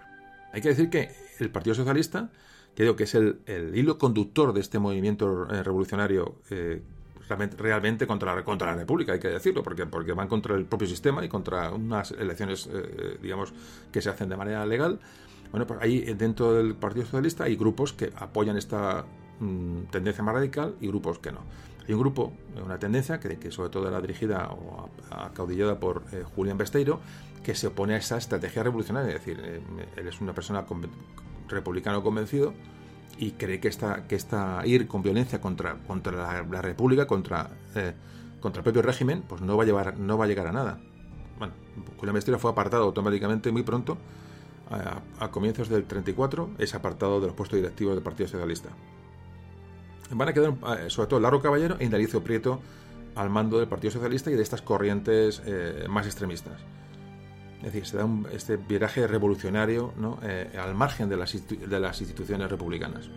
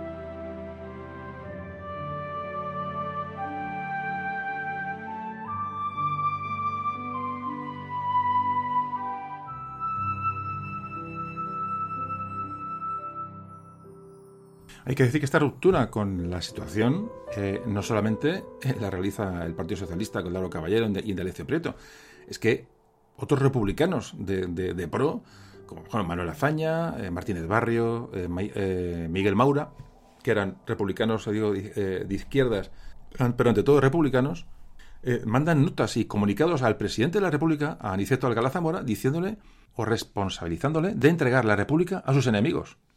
Es decir, es un movimiento claramente anti-republicano. Me parece que esta es una de las cosas más importantes de este audio y que se puede, sacar. Es decir, eh, eh, realmente estos movimientos de estos partidos supuestamente republicanos son partidos contra la República, claramente. Es decir, no, aceptan la regla del juego, no aceptan la institución, no aceptan el nuevo régimen que, se ha, que ha nacido después de la, de la caída de Alfonso XIII.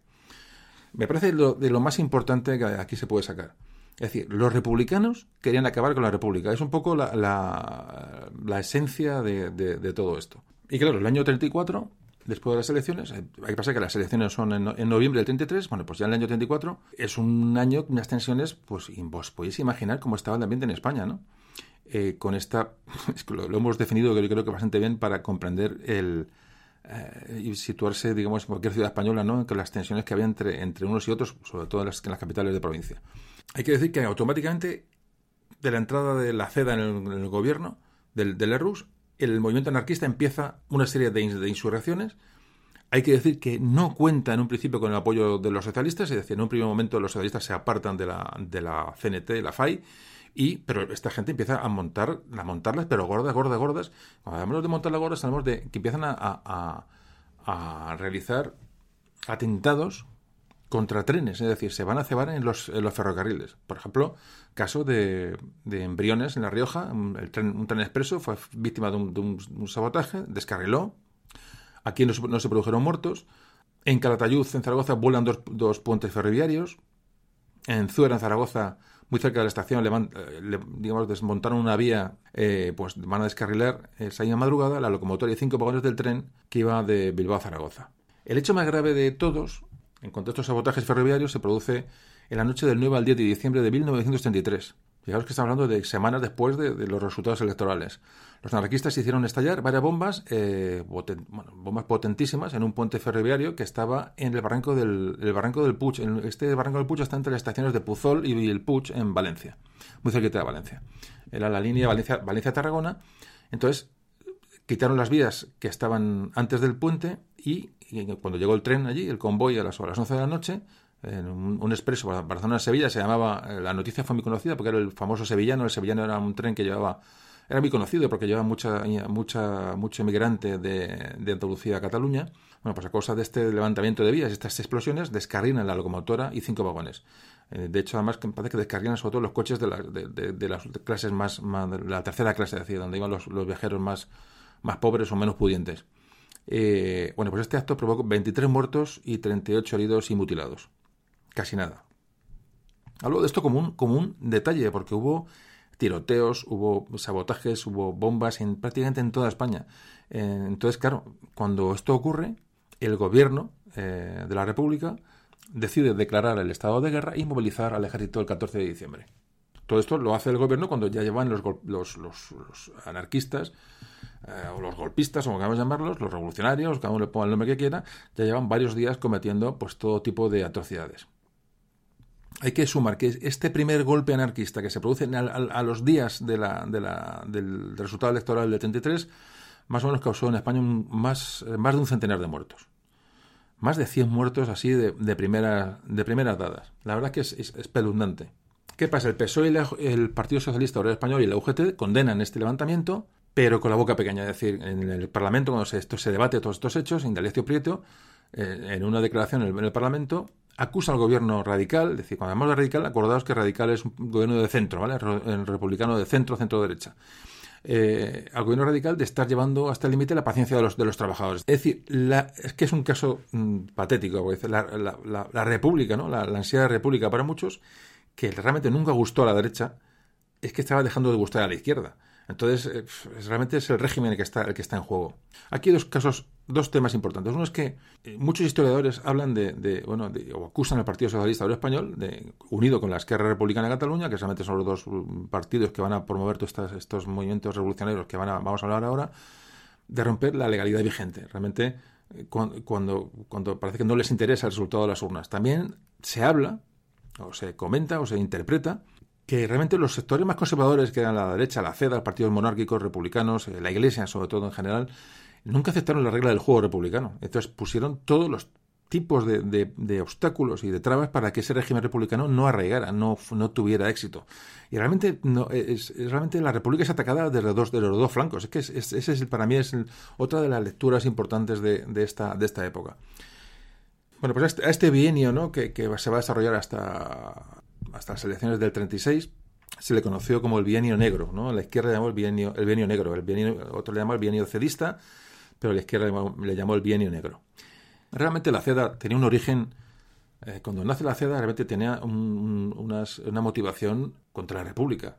Eso es obvio. Entonces, claro, son realmente se les ve como enemigos también de la República. Es fijaos, hay que leer periódicos de la época. Es que es una época con tantísima información. A veces el exceso de información dificulta el ver la luz, ¿no? Porque, porque o uno vive esos días, esos hechos, esos años, o es muy difícil explicarlos, por mucho uno que uno lea. Además, siempre uno tiende a hacer una lectura personal, ¿no? De uno que hubiera pensado en aquella época con quién se hubiera... Esto es humano, es decir, yo con quién hubiera, ido, porque eso nos pasa a todos. Yo creo que a vosotros estará pasando ahora mismo.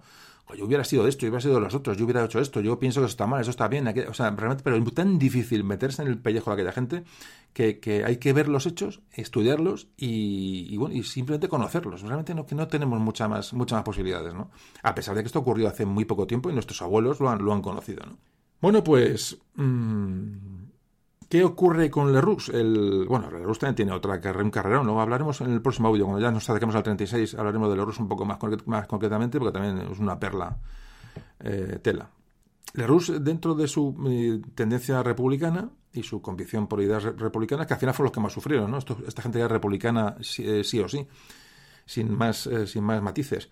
Lo que quería es atraer a Gil Robles hacia la República y sobre todo apartarle de esas tendencias de, de simpatía por las figuras de, de, Hitler y de Mussolini, que esto entonces intenta un poco atraerle hacia la, hacia las mm, posiciones mucho más razonables y mucho más centradas. Y aquí, claro, ocurre eh, un hecho importante también, es que, claro, la CEDA, ese partido de derechas de Gil Robles, lo que tiene, evidentemente también, al ser tan numeroso, pues tiene muchas tendencias hay muchos socialistas que mm, se acercan a Mussolini para, bueno, para parar un posible golpe. Esa es, digamos, la parte más de extrema derecha de la CEDA.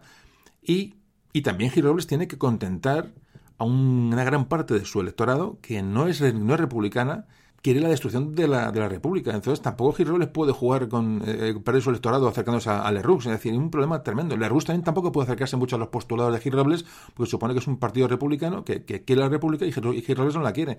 La unión de Girroles y, es, y Lerroux es muy, muy complicada. Muy complicada. Pero aún así, como hemos visto, evidentemente debería haber marcado debería haber valido la, la, bueno, la, lógica numérica de, de diputados que en este momento, como hemos visto, hemos explicado, no valió para nada a la CEDA. Luego, Claro, en este momento ya empieza la cosa a ponerse negra, porque ya en el tema de casas viejas, por ejemplo, y lo que se crea después de las elecciones, el cuando descarrila el expreso de Valencia, que mueren veintitantas personas, ya la gente empieza a darse cuenta de que cuidado, porque eh, esto ya empieza, empezaba a ser un aviso de una escalada peligrosa de la, de la violencia que se podía contagiar en, cualquier momento. En fin, una época muy compleja, una época de violencia, una época que, fijaros que ha sido hace relativamente hace pocos años, repito que nuestros abuelos la han conocido, pero que cuesta meterse en este cuesta cuesta porque mm, porque hay que estar en, la época para entenderla. Y evidentemente mucho tiene que ver ya digo con, con bueno con ignorancias con, con pobrezas con desigualdades sociales con en fin con un montón de componentes que hoy afortunadamente eh, no hay. En fin, seguimos hablando de la Segunda República y vamos ya hacia la Revolución del 34, que, nos queda, nos queda lo más, lo más durito. Eh, la música de Ignacio Núñez, qué maravilla de música y como siempre agradecer a Ignacio que, que nos ceda estas, esta, esta música y estas obras suyas para ambientar el, el podcast. No me cansaré de decirlo.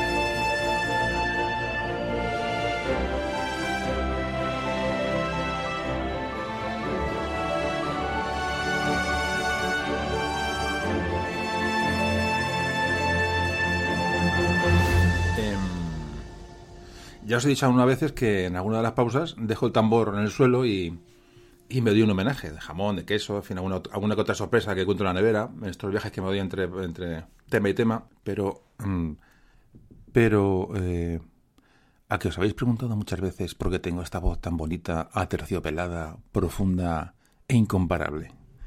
Pues tengo esta voz tan incomparable y profunda porque mm, también muchas veces me acompaña un tarrito de miel, especialmente cuando la garganta no está al 100% como hoy, que tengo la garganta un poquito tocada.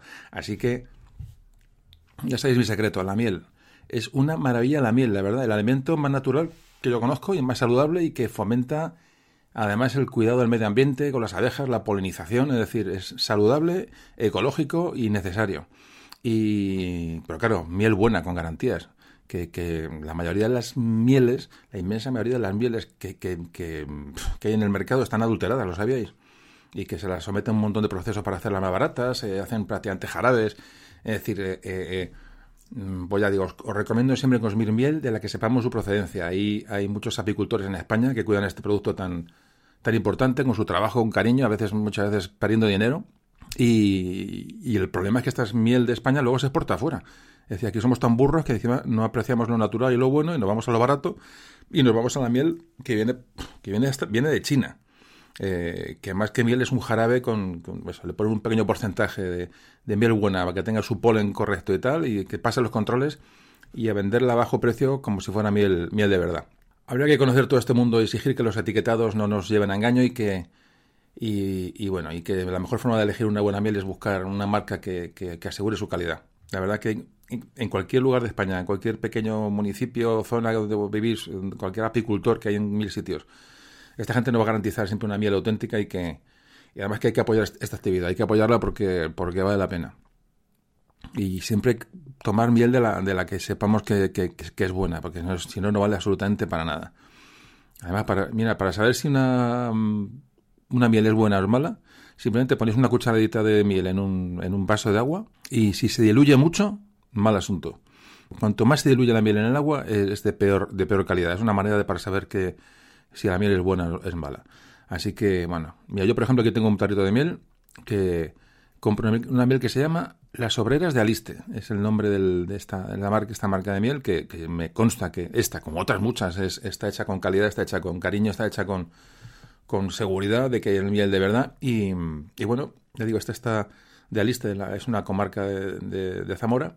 Ya digo, solo tienes que buscarlas en cada zona que vayáis y, vale la pena. Por eso digo que que esta voz tan penetrante, en fin, viene, viene de la miel.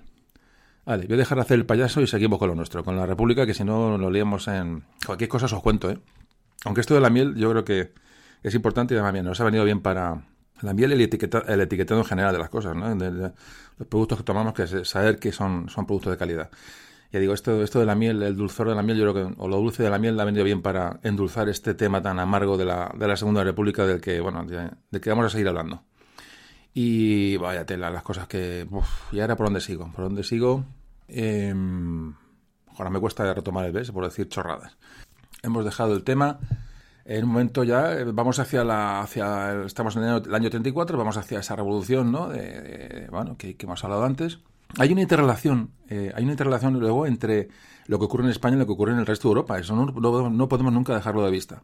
hay periódicos eh, eh, católicos en España que felicitan a, los, a que está, al canciller de Austria, por ejemplo, está ahí en, editoriales, por haber reprimido un levantamiento socialista que, ocurrió en Viena. Y este periódico, digamos, em, católico, también pues, pues, animaba a los empresarios a que se organizaran una vez por todas para lograr oponerse a la, bueno, a, la CNT, a la UGT, a, los, movimientos obreros. Seguimos, el PSOE se está radicalizando, evidentemente, pero este Julián Besteiro, el socialista Julián Besteiro y sus seguidores, su, su, eh, su corriente, siguen sosteniendo que el Partido Socialista y la UGT se tenían que, dedicar a fortalecer su propia organización y no entrar en iniciativas violentas para nada contra la República. Pero en el, otro extremo del Partido Socialista está, pues lo que hemos hablado, está muy arraigado pues, ese, ese, hecho de, bueno, de que la, la, única respuesta efectiva al fascismo era acabar con el Estado capitalista. Y ya digo, eh, ahí se ve la influencia clara en Europa de la revolución, de la revolución soviética. Es que vamos a hacer siempre vueltas a lo, mismo para intentar buscar un origen a toda esta situación. Hubo crisis de este gobierno de, de, de con ministro de la CEDA, en cada una de ellas se ofrecía el Largo Caballero y otros dirigentes socialistas solicitaban el encargo de formar gobierno y asumir el mando de las, de, las, de las cosas. Es decir, constantemente estaban, estaban revoloteando a ver cómo podían eh, quitar de en medio a, bueno, a, estos, a estos partidos que realmente pues les estorbaban. Evidentemente lo que está claro es que Alcalá Zamora, presidente de la República, pues no iba a ceder a estas presiones. Así que a partir de agosto del 34, la prensa socialista, si hoy hay prensa, eh, iba a decir vendida, sí, vendida, vamos a andar con tonterías, a eh, distintas opciones políticas o, diferentes empresas. Bueno, hoy, hoy no es nada comparado con lo que había en los años 30 en España, que eran auténticos mm, panfletos de cada, de cada tendencia política. Era, era, si eso lo podéis ver en Internet, la verdad es que no, no cuesta nada. Y ver los titulares y ver los artículos y bueno, además a veces auténticas soflamas violentas pero es que, la verdad es que, es que, ya digo, si os metéis en el tema os va no os gustar, porque esto no, no puede gustar a nadie, pero vais a ver muchas cosas y entender muchas cosas. Claro, que pensar que en aquella época no había, prácticamente, no había, no había radio, no había televisión, no había... Entonces, el periódico era la manera de lanzar a, la, a la, población, de hacer conocer a la, población a diario las, noticias, las tendencias y, bueno y la manera a veces de, que tenían que tener de, comportarse ese día o esa semana. Eh, las, todas las consignas iban en, los periódicos, también hay que entenderlo así. Entonces es una, época de violencia y, se intuía que, algo gordo iba a pasar. Fijaos cómo, entonces fijaos cómo eh, Salvador de Madariaga pues resumió la situación de España en, aquellos en aquella época, en su memoria resume cómo él vivió eh, aquellos días. Y dice textualmente, en la época que nos ocupa ya empezaban a saludarse los españoles con la palma o con el puño. Los dos polos de la guerra civil venidera iban ya estimulándose mutuamente, elevándose el uno al otro en el tono. podéis imaginar estos momentos políticos previos a la revolución de la que vamos a hablar ahora. Otro tema importante es quiénes eran los que realmente empujaban a Largo Caballero y al Partido Socialista en general a, esta, esta, situación o esta adopción de la revolución como, una solución. Había trabajadores, evidentemente, una clase obrera, evidentemente, muy, que, influenciaba mucho y que era importante, pero había muchísimos, mucha gente joven, trabajadores también, muchos estudiantes y muchos periodistas en, esta, estos movimientos. Es decir, que no eran movimientos populares de, de, turba o de, o de, o de, o de masa, ¿no?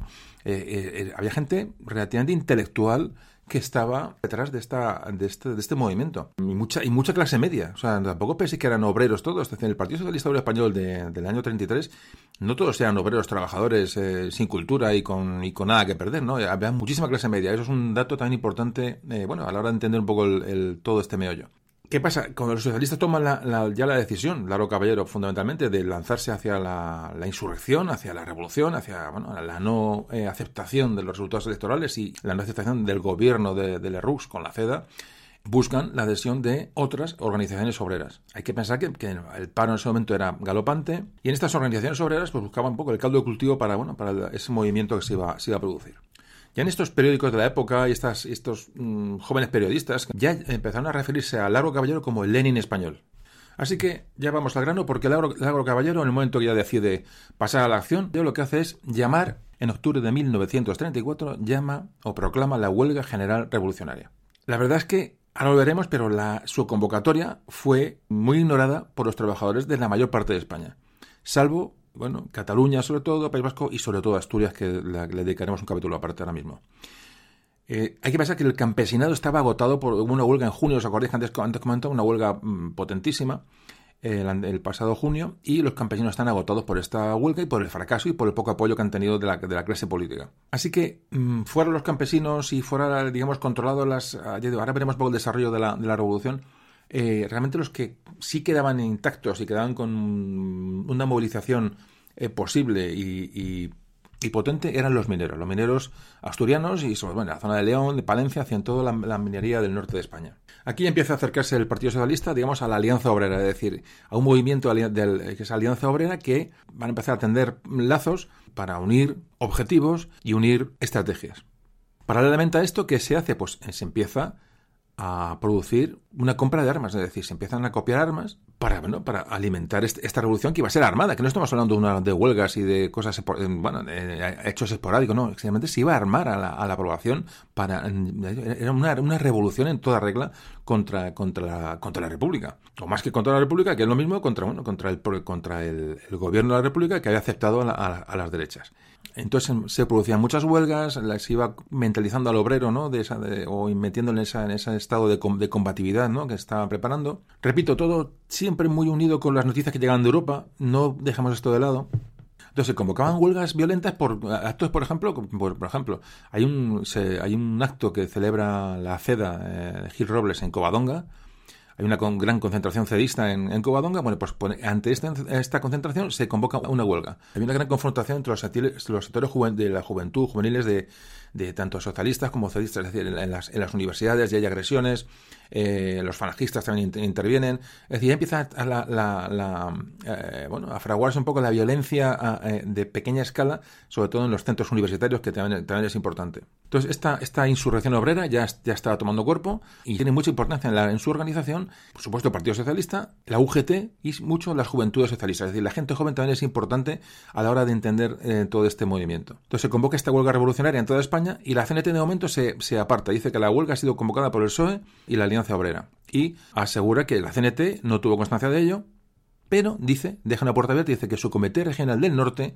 declara que tomarían las posiciones pertinentes ante los posibles acontecimientes que pudieran sucederse. Es decir, no participan, pero en el norte, en Asturias, que donde son potentes, evidentemente ya se están, saben lo que está preparando, ya se están comprando armas. Es decir, la, la, insurrección se va a producir y la CNT evidentemente no es, no es eh, ajena a ello.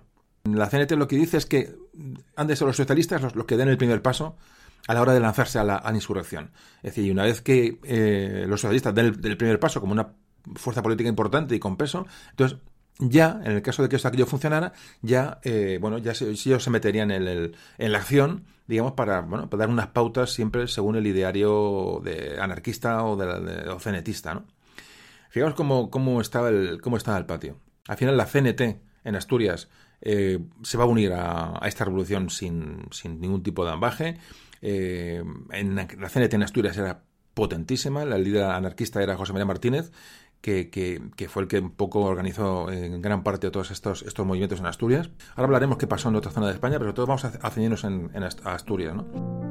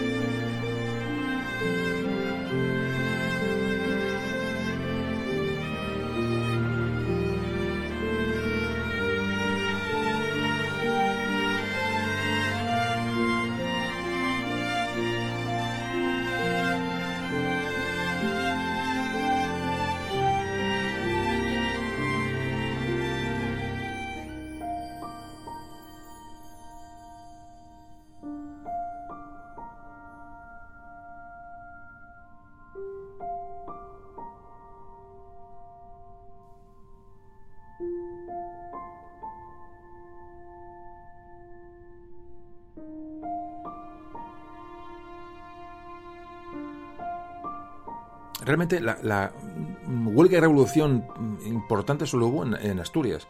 Ya digo, ahí se unen sin ningún tipo de problemas socialistas, anarquistas y, comunistas, más, todas las agrupaciones obreras.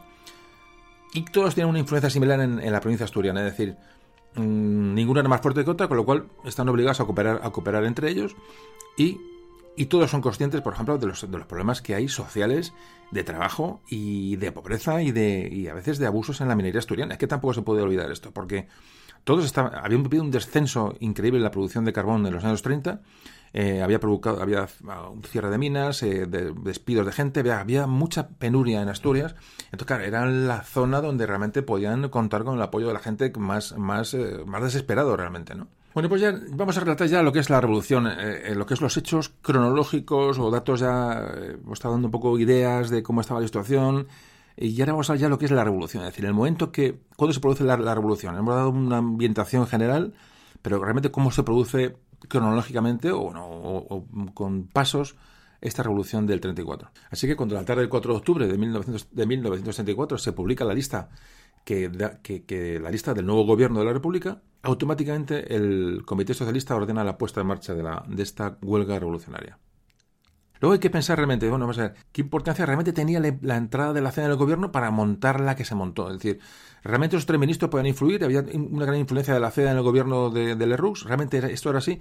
Bueno, pues muchos historiadores y, han coincidido que, evidentemente, ni el número de ministros, que eran tres solo de 15, eh, ni las personas, ni los ministros nombrados, que eran personas, digamos, de segunda, de segundo escalón, ni, las, ni, las, ni los ministerios que se les había asignado podían producir ninguna inquietud en, nadie para que la, la, entrada de la ciudad en el gobierno fuera, fuera temido como que pudieran influir, influir y cambiar el rumbo de la, de la República. La verdad que esa revolución ya se había anunciado durante todo un año y realmente lo que no provocó fue sorpresa ¿no? cuando, cuando se anuncia. Es decir, era un acto esperado, evidentemente, y muy, muy calibrado y muy preparado, sobre todo por Larro Caballero. Todo estaba decidido, todo estaba preparado y había tres puntos clave en la, revolución. Uno era Madrid, otro era Cataluña y otro era Asturias. Cuando fracasa, que ahora hablaremos de esto, cuando fracasa Madrid y Cataluña, solo Asturias se mantiene y realmente si aquello era una revuelta o era una huelga violenta, ya se convierte en, Asturias una auténtica insurrección, es decir, una insurrección eh, prácticamente mm, eh, bélica. Eh, van a producirse los hechos en Asturias desde el 5 de octubre, que empiezan los, acontecimientos, hasta el 18 de octubre casi dos semanas de violencia y de incertidumbre para, bueno, para, el, para, para el régimen que en ese momento intentaba controlar los, los acontecimientos. Hay que decir que en España la CNT se mantuvo bastante al margen del movimiento. Eh, podemos decir que, bueno, no participó al 100%, pero sí participó en Asturias. Eso es importante. Bueno, pues antes de, antes de relatar lo que pasó en Asturias, vamos a ver qué pasó en el resto de España cuando se produce esta revolución del 34 realmente esta, esta insurrección, este probablemente es un golpe, lo que se produce en el, un intento de golpe de Estado en el año 34. ¿Qué pasó en el resto de España? Bueno, pues primero, previamente, Indalecio Prieto había sido el encargado de la preparación militar de, este, de esta insurrección. Es decir, buscó armas, eh, intentó captar oficiales del ejército en los, cuarteles para que se bueno que se unieran a, la insurrección y, capitanearan digamos a los a las, a las masas de obreros esto lo hizo Indalecio Prieto pero al final no consiguió nada. Es decir, los oficiales del ejército, los mandos del ejército, no se unieron a la, a la, insurrección. Hay que decir que se descubrieron tres grandes depósitos de armas en, Madrid, en la Casa del Pueblo de Madrid, en la ciudad universitaria, y en Cuatro Caminos, ahí tenían almacenadas armas. La, bueno, esto fue descubierto y la policía lo, lo, lo desarticuló. Y muy importante, a mediados de septiembre del 34, la Guardia Civil interceptó un barco eh, en Asturias que el famoso buque que se llama Turquesa, que llevaba, bueno, que iba cargado de armas para los, la, insurrección, para los mineros asturianos. Vamos a hablar de lo que pasó en España de una manera muy breve, porque los sucesos son formas leves, entre comillas, y ya nos metemos al final con, lo que pasa en Asturias. Bueno, en Madrid, el UGT declaró la huelga general en la medianoche del 4 5 de octubre, como estaba preparado, y iba a durar ocho días. Eh, tuvo grandísima participación la huelga general en Madrid, a pesar de que, la, CNT no la apoya. Así que, bueno, lo que sí, tuvo mucho apoyo a la huelga, pero la, la, actividad de insurrección fracasó. Hubo unos intentos de asalto a la presidencia del gobierno y otros centros del gobierno de Madrid. Hubo disparos, intercambio de, disparos, pero fue eh, dominado con relativa facilidad por el, por el, gobierno de la República, que encarceló a todos los, los sublevados. ¿Qué ocurrió en Andalucía, Extremadura y La Mancha? Que es esa, esa, zona, como todos sabéis, bueno, de jornaleros, España latifundista, ¿no? De esas grandes extensiones de terreno que, produjeron esos choques con la reforma agraria. Bueno, pasó que, lo que antes hemos comentado, eh, hubo una mm, eh, huelga general en junio de, del campesinado que parece ser que, les, desmotivó y no tienen fuerzas para continuar a hacer otra huelga. Es decir, esa gente estaba, estaba agotada eh, físicamente y moralmente. Así que estas, el fallo de Andalucía, Extremadura y, la, Castilla y La Mancha fueron, digamos, las tres regiones que fueron, fueron ausentes en esa revolución de octubre, que eran importantes para, para su éxito, aunque, bueno, evidentemente en algunas localidades sí que hubo procesos de, insurrección. Por ejemplo, en Albacete, en, Villa, en Villarrobledo, en, en, en, Algeciras, en Prado del Rey, se habla de en Cádiz, en la Carolina. Bueno, en, algunos pueblos de, Málaga hubo, pues eso, algunos, eh, algunos incidentes, hubo algún muerto. Eh, asaltos a ayuntamientos, incendios de iglesias, por supuesto. El incendio de la iglesia era, pues prácticamente era un era el clásico y pero bueno, e, ese se contuvo. En Aragón qué pasó? Pues la misma, el, fracaso de Aragón fue el mismo que Extremadura, Andalucía y La Mancha, es decir, la famosa huelga de junio debilitó mucho a la gente y había pocas poca ganas de, pasar a la acción. Tampoco la CNT se suma al movimiento, con lo cual en Aragón la cosa es bastante débil. Hubo brotes de insurrección en, en, en Ballén, en Tarazona, se, van, izaban banderas rojas en los balcones de los cuarteles de Guardia Civil cuando eran asediados, es decir, en la zona, la zona de las cinco villas, en la comarca de las cinco villas en Aragón, parece que ahí costó más sofocar la, la rebelión, una zona que estaba menos, menos accesible. ¿Qué pasó en La Rioja? Pues hubo algún enfrentamiento violento con la Guardia Civil en pueblos como Casa la Reina, en Logroño, en Navarra. En ciudades como Pamplona, en Tafalla, Alsasua, en Alsasua se produjo la, única, víctima mortal en, Navarra. En Tudela también hubo, hubo, problemas. Pasamos a la comunidad valenciana. En Valencia, bueno, eh, eh, la UGT era el principal sindicato, había desvangado a la, CNT, que es una cosa curiosa como primera fuerza sindical. Se declaró la huelga general como en todos los eh, en España. Entonces, bueno, hubo enfrentamientos armados con la fuerza del público, pero sobre todo eh, los sitios más violentos de más violencia fue Alicante, Elda, Elche, Villena, Novelda. Y en Valencia capital tuvieron, bueno, especial violencia, especial protagonismo los obreros del, del puerto, que al final, pero al final fueron, fueron neutralizados. En Baleares, por lo, en, Baleares ocurre, ocurre que, bueno, que fueron un poquito, iban un poquito al, al, al son que marcaba Cataluña, y al ver que ah, bueno, la insurrección en Cataluña fracasa, pues en Palma también se, se aplaca. En Cantabria también hubo una huelga importante, se desarrolló también del 5 al 6 de, perdón, del 5 al 17 de, octubre, hubo enfrentamiento con la Guardia Civil, sobre todo en la, zona portuaria de Santander, eh, era, eh, fue donde más eh, estuvo el epicentro de, de, la violencia, luego en Torrelavega, en la cuenca del, del, del Besaya, en fin. En Reynosa, es decir, las zonas un poco industriales donde los trabajadores tenían fuerza, pues hubo, el gobierno tuvo que emplear con fuerzas, pero con fuerzas potentes. Es decir, hubo que enviar al ejército y, desde Burgos, fundamentalmente, y tardó en restablecerse la, normalidad en, la región, en Cantabria, que está más cerca de Asturias. Y, eh, bueno, por ejemplo, en Cantabria hubo, al final de la revolución 11 muertos. Hubo también enfrentamientos en la zona minera, sobre todo del norte de Castilla y León, en Palencia, en zona de Palencia y León, pueblos como Guardo, en Barruelo de Santullán, por ejemplo. Hubo, se incendió el cuartel de la Guardia Civil en, algunos pueblos se retuvo, se, secuestró a guardias civiles y directivos de las compañías mineras.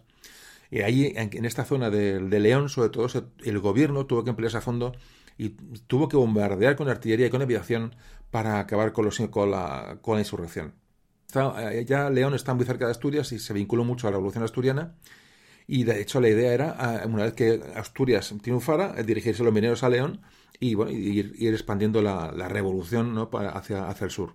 ¿Qué pasó en el País Vasco? En el País Vasco, allí la huelga duró más de, más de una semana y ahí hubo 40 muertos en el País Vasco. El valor que tenía para los socialistas, para Lauro Caballero, la insurrección en el País Vasco era importante porque, porque allí, digamos, para contagiar la revolución a toda España, la zona de Bilbao, eh, Eibar era el principal centro de, fabricación de armas en España, y además eh, Vizcaya era un bastión del socialismo español, ahí esperaban tener un apoyo importante. Eh, y sin embargo, ¿qué pasó? Pues que los socialistas no contaron con el apoyo del Partido Nacionalista Vasco, ni su sindicato, el Sindicato de Solidaridad de Obreros Vascos, porque eran organizaciones católicas, es decir, eran contrarias a la idea del socialismo. Entonces, mm, cuando empezó la insurrección, el PNV eh, mandó un comunicado a sus afiliados en el que se decía textualmente que se abstuvieran de participar en el movimiento de ninguna clase y prestasen atención a las órdenes que en caso preciso serían dados por, las autoridades. Es decir, el Partido Nacionalista Vasco se echa a un lado y, y en el País Vasco, digamos, pues eh, eh, a pesar de los muertos, bueno, la insurrección no llega no llega a más. Eh, ¿Qué pasa en Cataluña? Que ya hay, aquí hay, ya vamos cerrando, digamos, la, actividad en Cataluña y para luego cerrar con Asturias. En Cataluña, concretamente, tiene un carácter peculiar la revolución porque el movimiento este revolucionario se encontraba muy vinculado al problema nacionalista, es decir, al problema del autonómico en aquel momento que tenía eh, eh, el gobierno de la Generalitat con el, con el gobierno, el gobierno central, el gobierno republicano. Entonces, el día 6 de octubre, eh, Lluís Companys dice, presidente de la Generalitat, de la Republicana de Cataluña, proclama el Estado catalán. Y como me pedían medida, fijaros la medida, nos reímos hoy de esto, dice, se dejó de hablar en castellano en las aulas universitarias. En fin. Em, ¿Qué pasa? Que esta este, esta orientación eh, nacionalista lo que hace eh, no tiene nada que ver con la iniciativa obrerista de, proletarios que, que llevaba en sí el germen, el germen de, la, de la revolución. Es decir, la, la revolución es una revolución obrera que no tiene nada que ver con mm, peticiones nacionalistas. Entonces, la respuesta popular que tuvo, sobre todo entre las masas obreras en Cataluña, pues no, no fue la suficiente como para que cuajara en Cataluña. Pero la proclamación del Estado catalán por Lluís Companys eh, en este momento lo que provoca es el, la declaración del estado de guerra, eh, que digo que publica el diario oficial de la guerra y, si, se produce la intervención del ejército. las tropas eh, eran mandadas por el general Batet, que prácticamente bueno dominó la situación en una manera bastante bastante rápida, aunque aquí también hubo unos 40, muertos en, en, Cataluña. Se detuvo a Companys y su compañero de fatigas, eh, Josep Dencas, que era el otro líder separatista que, que, azuzó todo este movimiento, bueno, pues este pudo ir por las alcantarillas, literal, eh, tal como lo cuento. Huyó por las alcantarillas de Barcelona y al final pudo, pudo llegar a Francia. Esto, esto me suena. El, bueno, la autonomía catalana fue suspendida por el gobierno, evidentemente. Azaña, que se encontraba allí en un funeral de un, de un exministro suyo, también estaba por ahí revoloteando y azuzando. Tal, que Azaña también fue detenido en Cataluña. Cuando se sofoca el movimiento en Cataluña, Azaña es, también detenido. Bueno, pues ya hemos cerrado un poco lo que pasó en España. Le digo, muy por encima, podéis investigar sobre esto, podéis leer sobre esto lo que queráis, podéis ver muchas cosas. Os he abierto un poco la puerta, pero sobre todo para los que no supierais qué ocurrió en España en estos eh, años tan, tan complejos. Eh, nos hemos dejado muchas cosas en el tintero, evidentemente. Estamos dando datos para que metamos ese proceso histórico en, dentro de un contexto, si no, si, no es imposible. Meternos en, en, datos concretos, repito, nos llevaría a, horas y horas. Entonces yo creo que este podcast debe ser un, o este audio en concreto debe ser algo que nos que oriente, y sobre todo para las personas que no conozcan lo que sucedió en esta época, pues tengan una orientación y tengan un conocimiento y tengan, tengan más juicio ¿no? a la hora de bueno, cuando la gente le cuenten cosas o escuche cosas o lea artículos, pues tenga más elementos de juicio. Bueno, pues ya vamos a, ir, a, ver la revolución en Asturias, que es realmente lo que lo importante desde este 1934. Eh, vamos a hablar de, la revolución, de, cómo se produce, de las consecuencias, en fin, ya y vamos a vamos a ir desarrollando este tema ya para como último bloque del audio.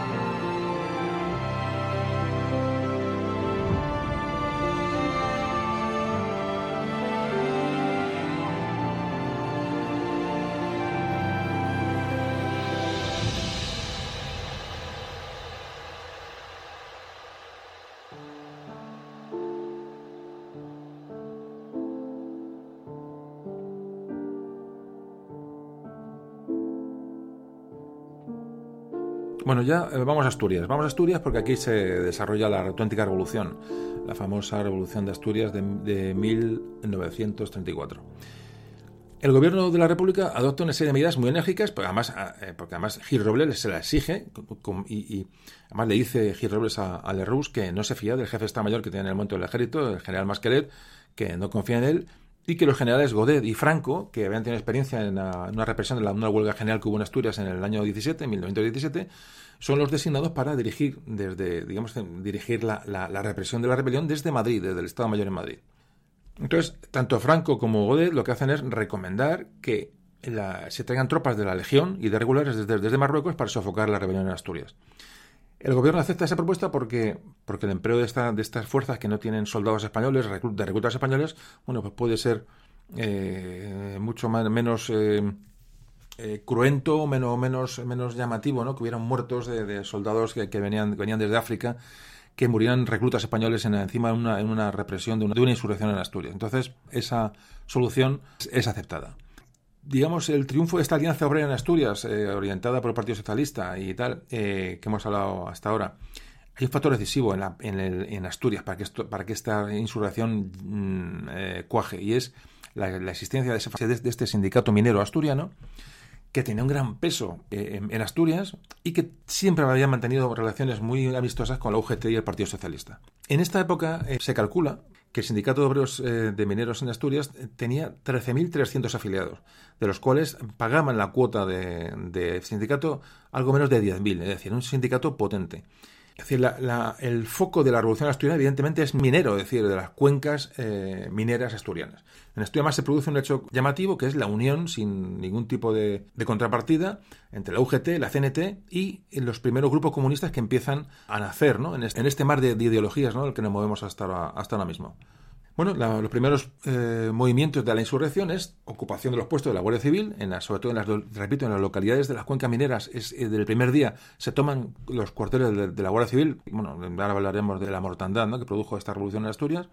Entonces, los mineros ven que, con, que este movimiento ya es, eh, con los toma de cuarteles, se ven capaces incluso de ir a tomar la, fábrica de armas de Trubia. Es decir, esto ya son palabras mayores. Es decir, los mineros empiezan a abandonar las cuencas mineras y empiezan a, dirigirse hacia los núcleos urbanos bueno, para extender el dominio de la revolución allí. Esto hace saltar las alarmas en el gobierno, que va a recurrir ya al ejército de manera 100%, designa al general López Ochoa en coordinación eh, con Francisco Franco y designan a las tropas del coronel Yahweh para que vengan desde Marruecos para resolver la, situación. Cuando estalla este brote revolucionario, la población minera en Asturias eran aproximadamente unos 26.000 hombres, liderados como, como, un solo hombre por el socialista González Peña, un, como antes hemos, ya hemos hablado de él, un histórico dirigente sindical. Así que el día 6 de octubre de 1934 se dirigen a Oviedo, ayudados por la, bueno, por, por la acción de comités revolucionarios que estaban, actuaban dentro, dentro de Oviedo, y, van reduciendo la Guardia Civil en, cada municipio por, el que, por los que van pasando. Y llegan hasta Oviedo. Llegan a la capital asturiana, Oviedo, llegan unos 8.000 eh, mineros, eh, mineros, no todos mineros, había también mucho, mucho trabajador, mucha gente que se sumó al, movimiento, pero fundamentalmente eran mineros Llevan pocas armas, pero llevan muchísima dinamita. Es decir, los, alijos de armas que habían encontrado previamente habían, imposibilitado que se armara a todos, a todos los hombres eh, de, la, revolución, pero sí que llevaban mucha dinamita que habían eh, sacado de las minas. Entonces hubo batallas, absolutamente batallas, campales reales eh, se enfrentaron con las fuerzas de seguridad que estaban en, en, Oviedo y en muchas capitales, muchas ciudades asturianas, que habían sido reforzadas previamente por el gobierno con guardia de asalto. El plan de los líderes socialistas, que eran los que habían organizado todo esto, evidentemente, eh, tenía dos objetivos principales. Lo primero era controlar la cuenca minera. Era lo primero, hacerse fuertes allí y de ahí ya atacar por sorpresa a la capital, Oviedo, y para ello contaban evidentemente con la sublevación de los obreros de la, ciudad de Oviedo. El primer paso fue impecable, es decir, se, realizó con éxito, se, se, asaltaron prácticamente todos los puestos locales de la Guardia Civil en las cuencas mineras, aunque se tardó bastante más de lo previsto, Hubo falta de coordinación, evidentemente, entre las columnas que iban, se iban a dirigir a, Oviedo. Había tres columnas, una salió desde Ablaña, otra desde Mieres y la última desde Sama. Lo que pasa es que, al, no ser con efecto sorpresa, digamos, los militares que estaban preparando la defensa en Oviedo ante estas columnas eh, de mineros, pues les, bueno, estuvieron, estuvieron preparados.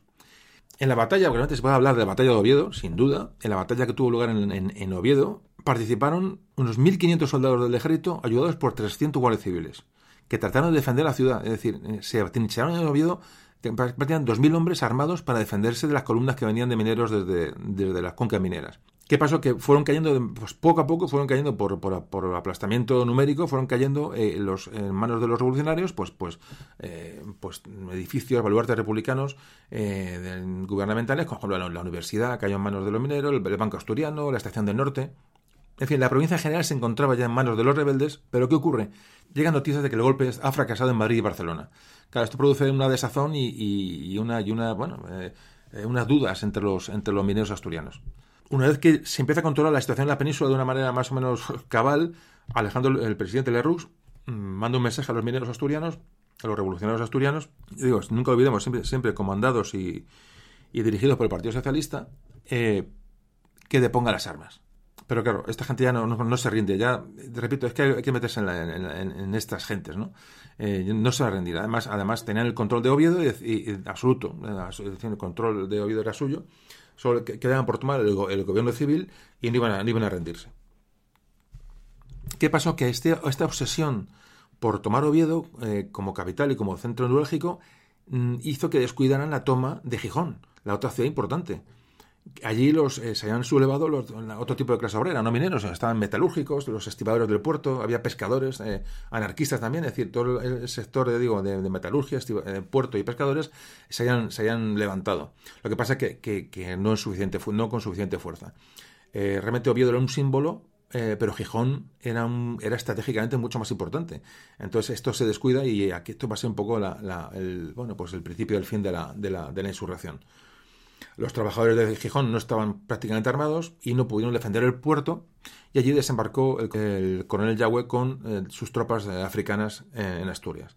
Claro, ya la, desazón, el temor empieza ya a cundir entre los rebeldes en Oviedo, porque mm, saben que los que han desembarcado en Gijón y ya el ejército republicano está bombardeando algunos enclaves del valle de, los, de las cuencas mineras, en Mieres, Turón, por ejemplo, ya están, lo están bombardeando con artillería y con aviación. Es decir, fijaos, es una auténtica guerra.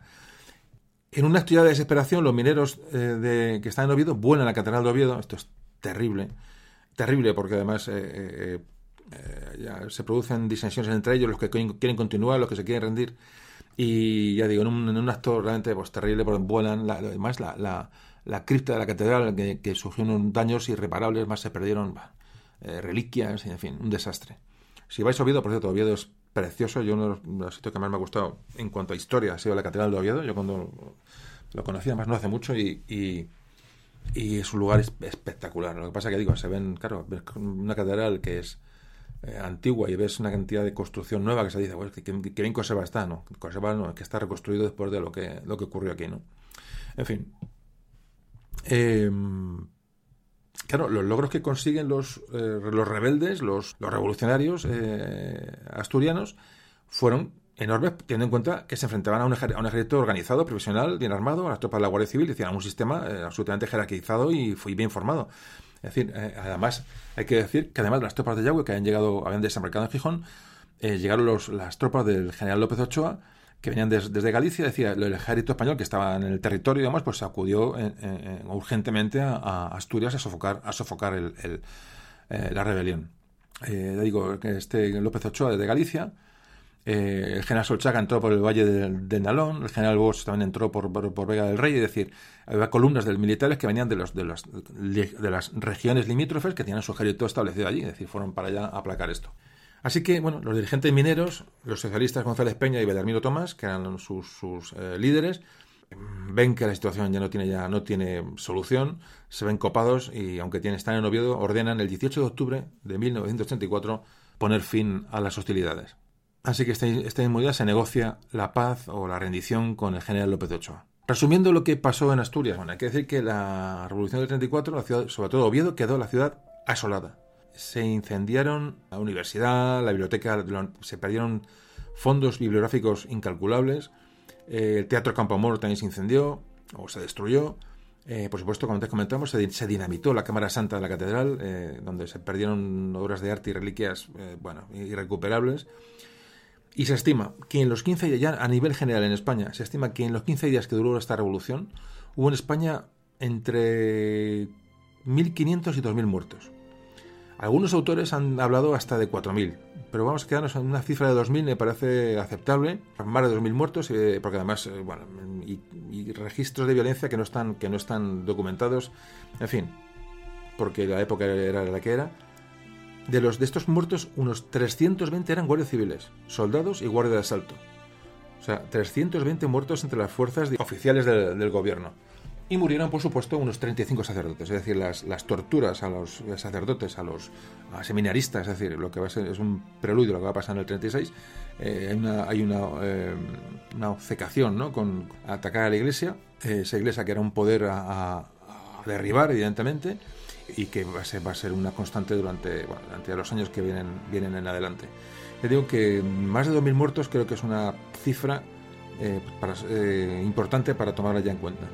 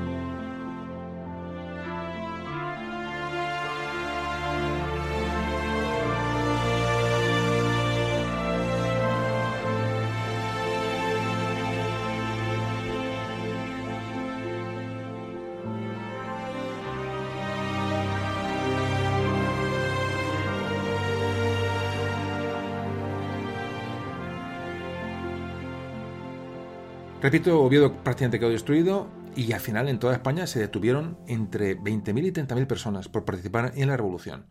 Son datos difíciles de comprobar porque además eh, se aplicó una fortísima censura a todo lo que iba ocurriendo en Asturias para no dar información y, y proteger eh, de, otras, otras rebeliones. Es decir, hubo una censura gubernamental en la prensa para que no llegaran noticias de lo que estaba pasando en Asturias, con lo cual digamos, hay, pocas fuentes eh, de prensa que nos den estos datos de, cifras de muertos, de detenidos y de heridos y de, y de, bueno, y de todo lo que ocurrió en, en Asturias. Con lo cual, hay que dejar una puerta abierta a, cantidad de barbaridades que pudieron suceder y que ni nos enteramos ni nos vamos a enterar nunca. ¿no?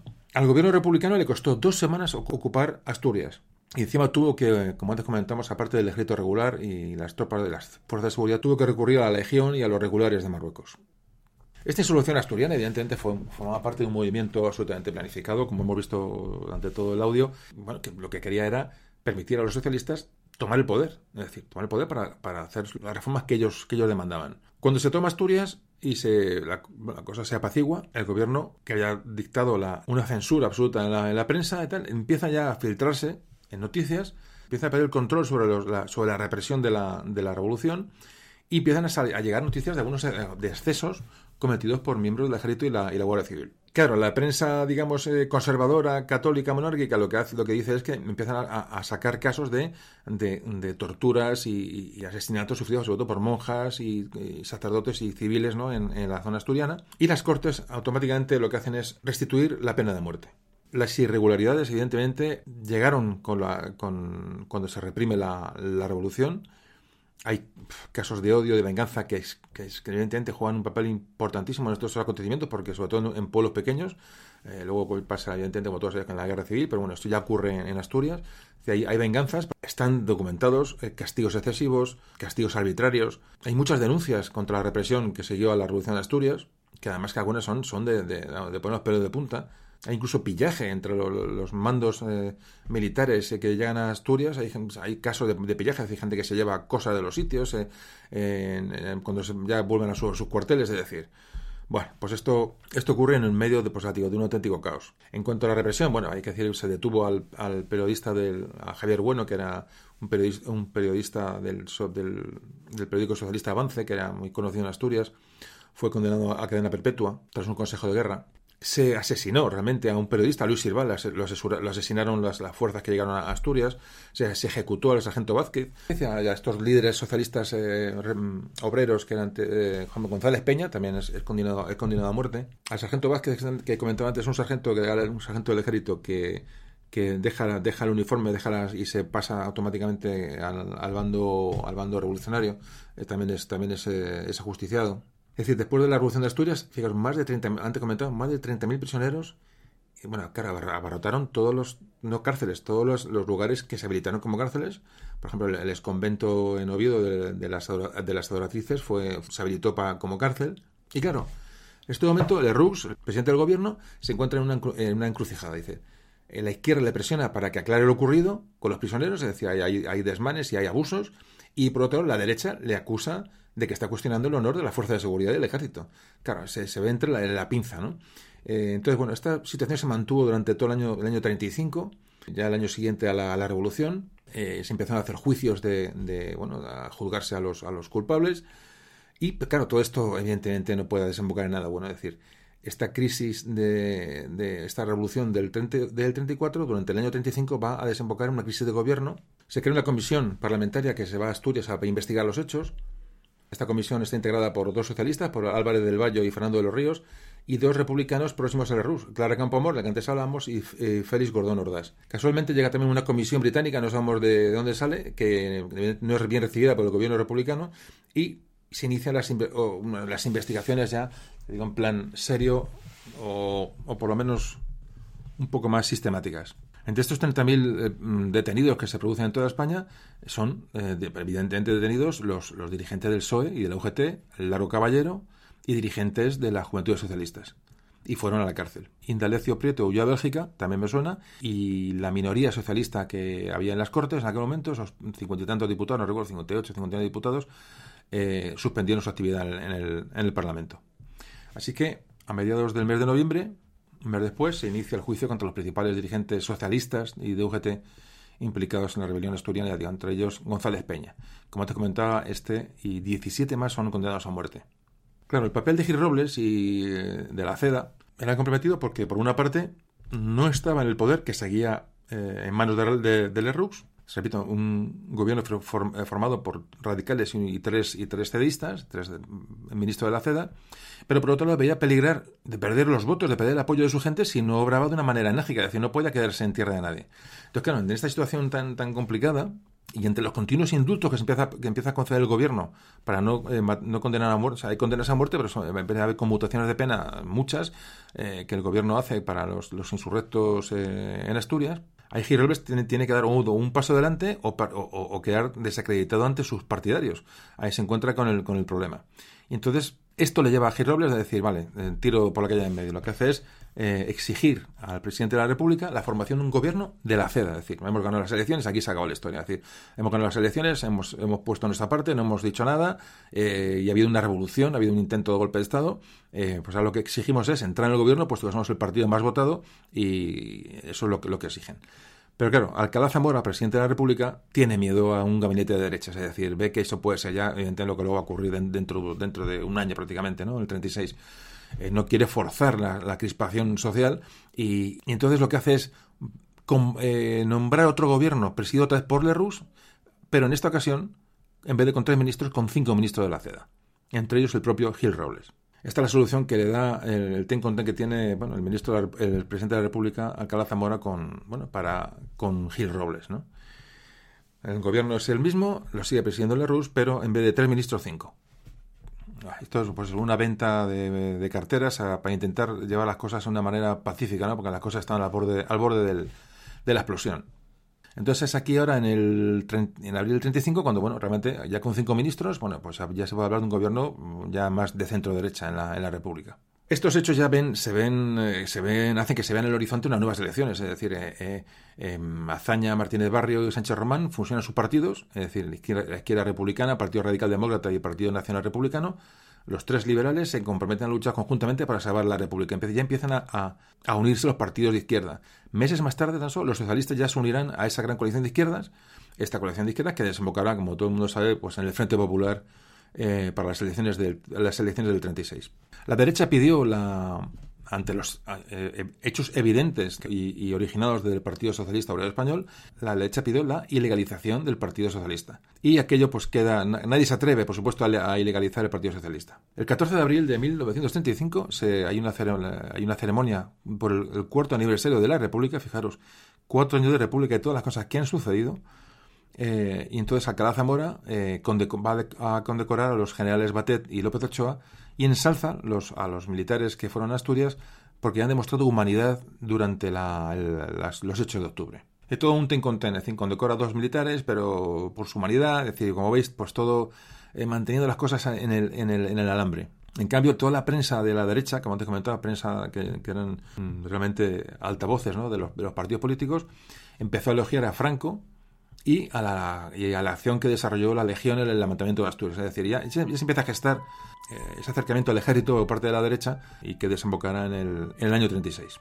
Dijimos antes que Gil Robles había sido nombrado ministro en el, en el, bueno, en el gobierno de, de Lerroux, eh, fue ministro de la guerra, Gil Robles, el presidente de la CEDA, y además nada más llegar al Ministerio de la Guerra intentó ya que la Guardia Civil fuera transferida del Ministerio de la Gobernación al Ministerio de la Guerra, es decir, con la intención de de eliminar toda la influencia sobre la Guardia Civil de, la, de, un, de, un, gobierno, de un gobierno izquierdista. Las posiciones empezaron a preparar para lo que iba a ocurrir en el 36.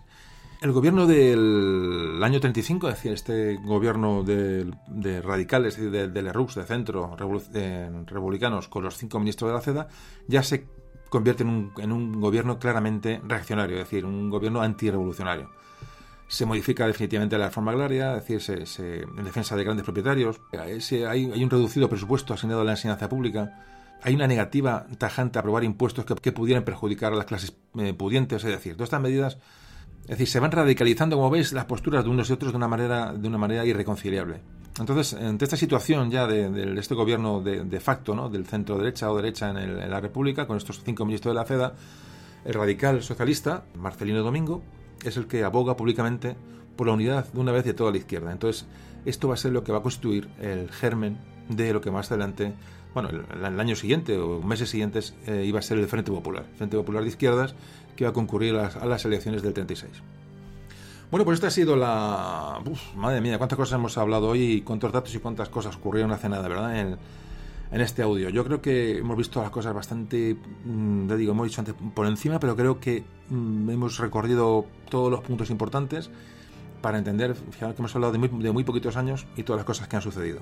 Y nada, estamos ya acabando el audio, vamos a ir a las conclusiones del audio como siempre, que las vemos en, en un momentito.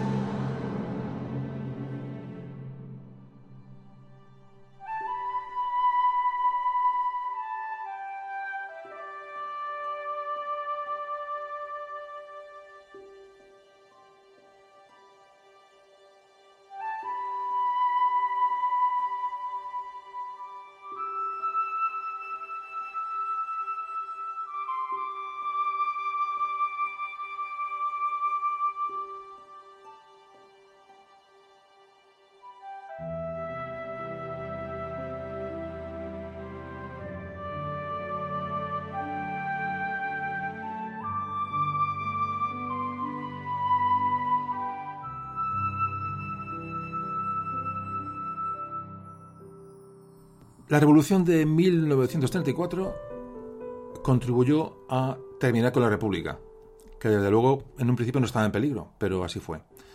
La revolución de Asturias, sobre todo, la revolución a nivel nacional, pero sobre todo la asturiana, iba a ser un punto de no retorno.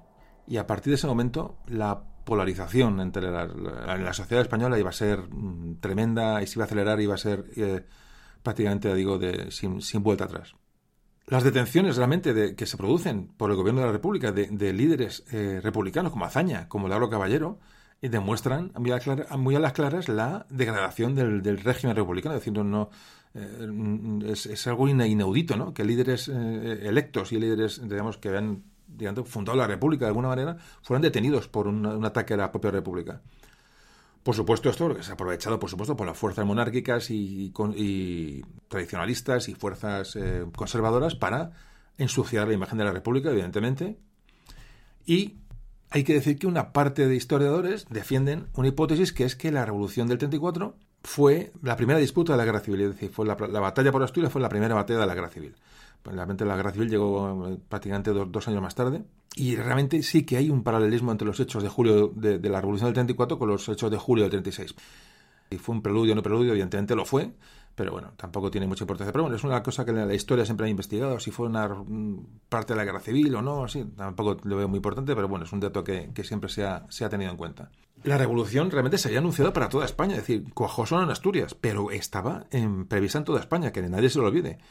Era un movimiento encaminado a evitar que la derecha ocupara el poder a pesar de que por, por votos eh, y por mm, leyes democráticas le correspondiera.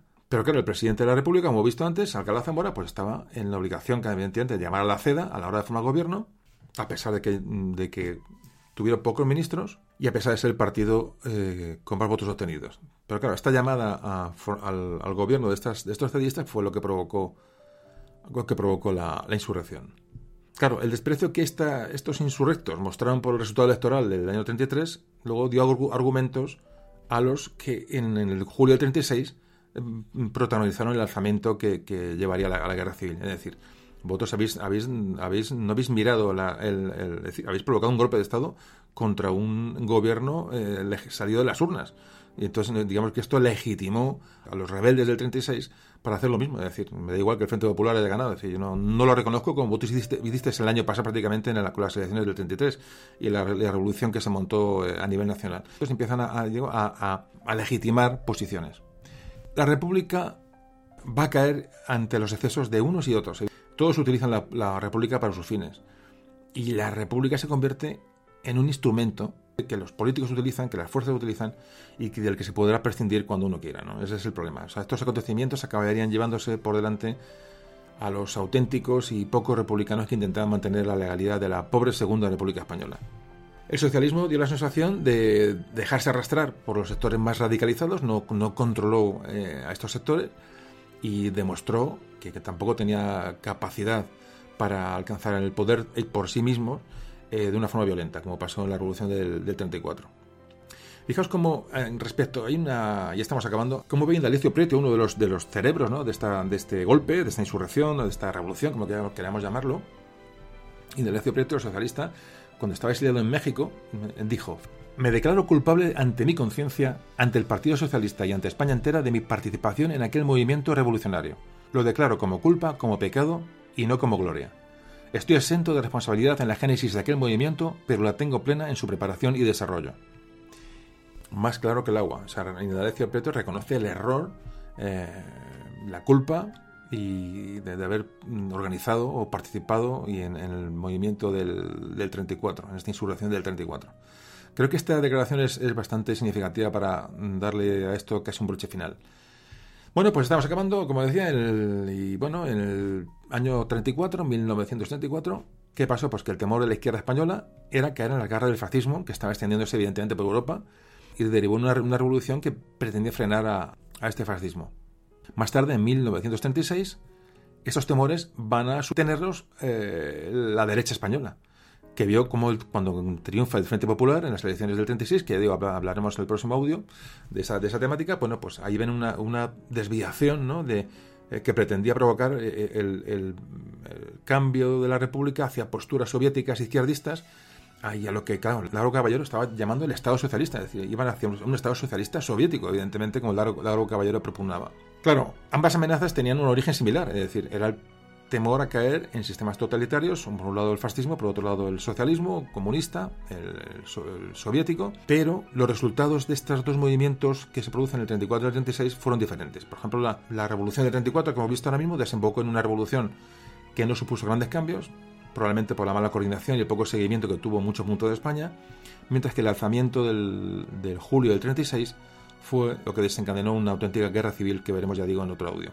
Y para terminar, en 1934 y 1936 la República sufrió dos golpes de Estado flagrantes. Al primero, el que hemos visto hoy, la izquierda lo llamó revolución y al segundo la derecha lo llamó, lo denominó cruzada. Pero fueron dos golpes de Estado flagrantes contra la, República. Bueno, eh, poco más que decir. Eh, hemos dado una visión muy general del asunto, como antes he comentado varias veces. Nos hemos eh, saltado algunos temas que para cortar el audio, para hacerlo más digerible, porque es un tema muy, muy complejo, complicado, digo que en el, audio que hablemos ya de la segunda parte de la República nos mete en la guerra civil, eh, hay que pensar, y lo he dicho antes, que la visión social eh, de aquellos momentos era muy diferente a la de hoy. Repito, analfabetismo, eh, diferencias sociales extremas, latifundismo, caciquismo, pobreza, falta de información en la gente, la influencia clarísima en Europa del fascismo y el, socialismo comunista o soviético y aquí mm, hay que ponerse la gafa de la época, evidentemente. Es que no, no podemos hoy eh, eh, atribuir estos hechos y buscar paralelismos con hechos actuales. Creo que es un error y es una, es una, una imprudencia y una irresponsabilidad tremenda. Y eso lo vemos hoy en todos los, todos los días. Nos levantamos con noticias aludiendo a comparaciones con la guerra civil, con el 36, con el otro, con el Delta. Yo creo que es un error tremendo y mm, es una, eh, ya digo, una irresponsabilidad por usar una palabra suave. Eh, tema complicado tema muy complicado el de hoy, tema triste el de hoy para mí, de luego, y para cualquier español que, se precie de ser eso, de conocer su historia, de saber su historia y que amar a su país. Eh, una lucha fratricida, una, guerra civil, que es lo que aquí se está fraguando, prácticamente ya estamos en ella, prácticamente no tiene parangón en, Europa. Ah, es vergonzoso lo que aquí ocurrió hace, hace nada. Y ya digo que que es un tema que hay que tratar de abordar, aunque realmente, si os digo la verdad, apetece poco hacerlo. Pero bueno, una vez que acabo el audio, pues queda un poco la tranquilidad que tiene uno de haber abordado temas que son complejos y que lo, único que depende es ayudar a la gente que no conocía la época a, meterse en ella y a poder y a dar herramientas para poder discernir un poco todas estas cuestiones que nos llegan hoy día, ¿no? En fin, eh, pero ya sabéis, lo recomiendo. Un poquito de miel de calidad, como antes decía, ¿eh? una cucharadita de miel y a disfrutar de la vida, que somos un gran país, de verdad. Eso no, no quepa a nadie duda, somos un gran país. Y esto que ocurrió en estos años fue eso, pues solo un triste tropiezo. Amigos, os espero en el próximo audio y un abrazo fuerte.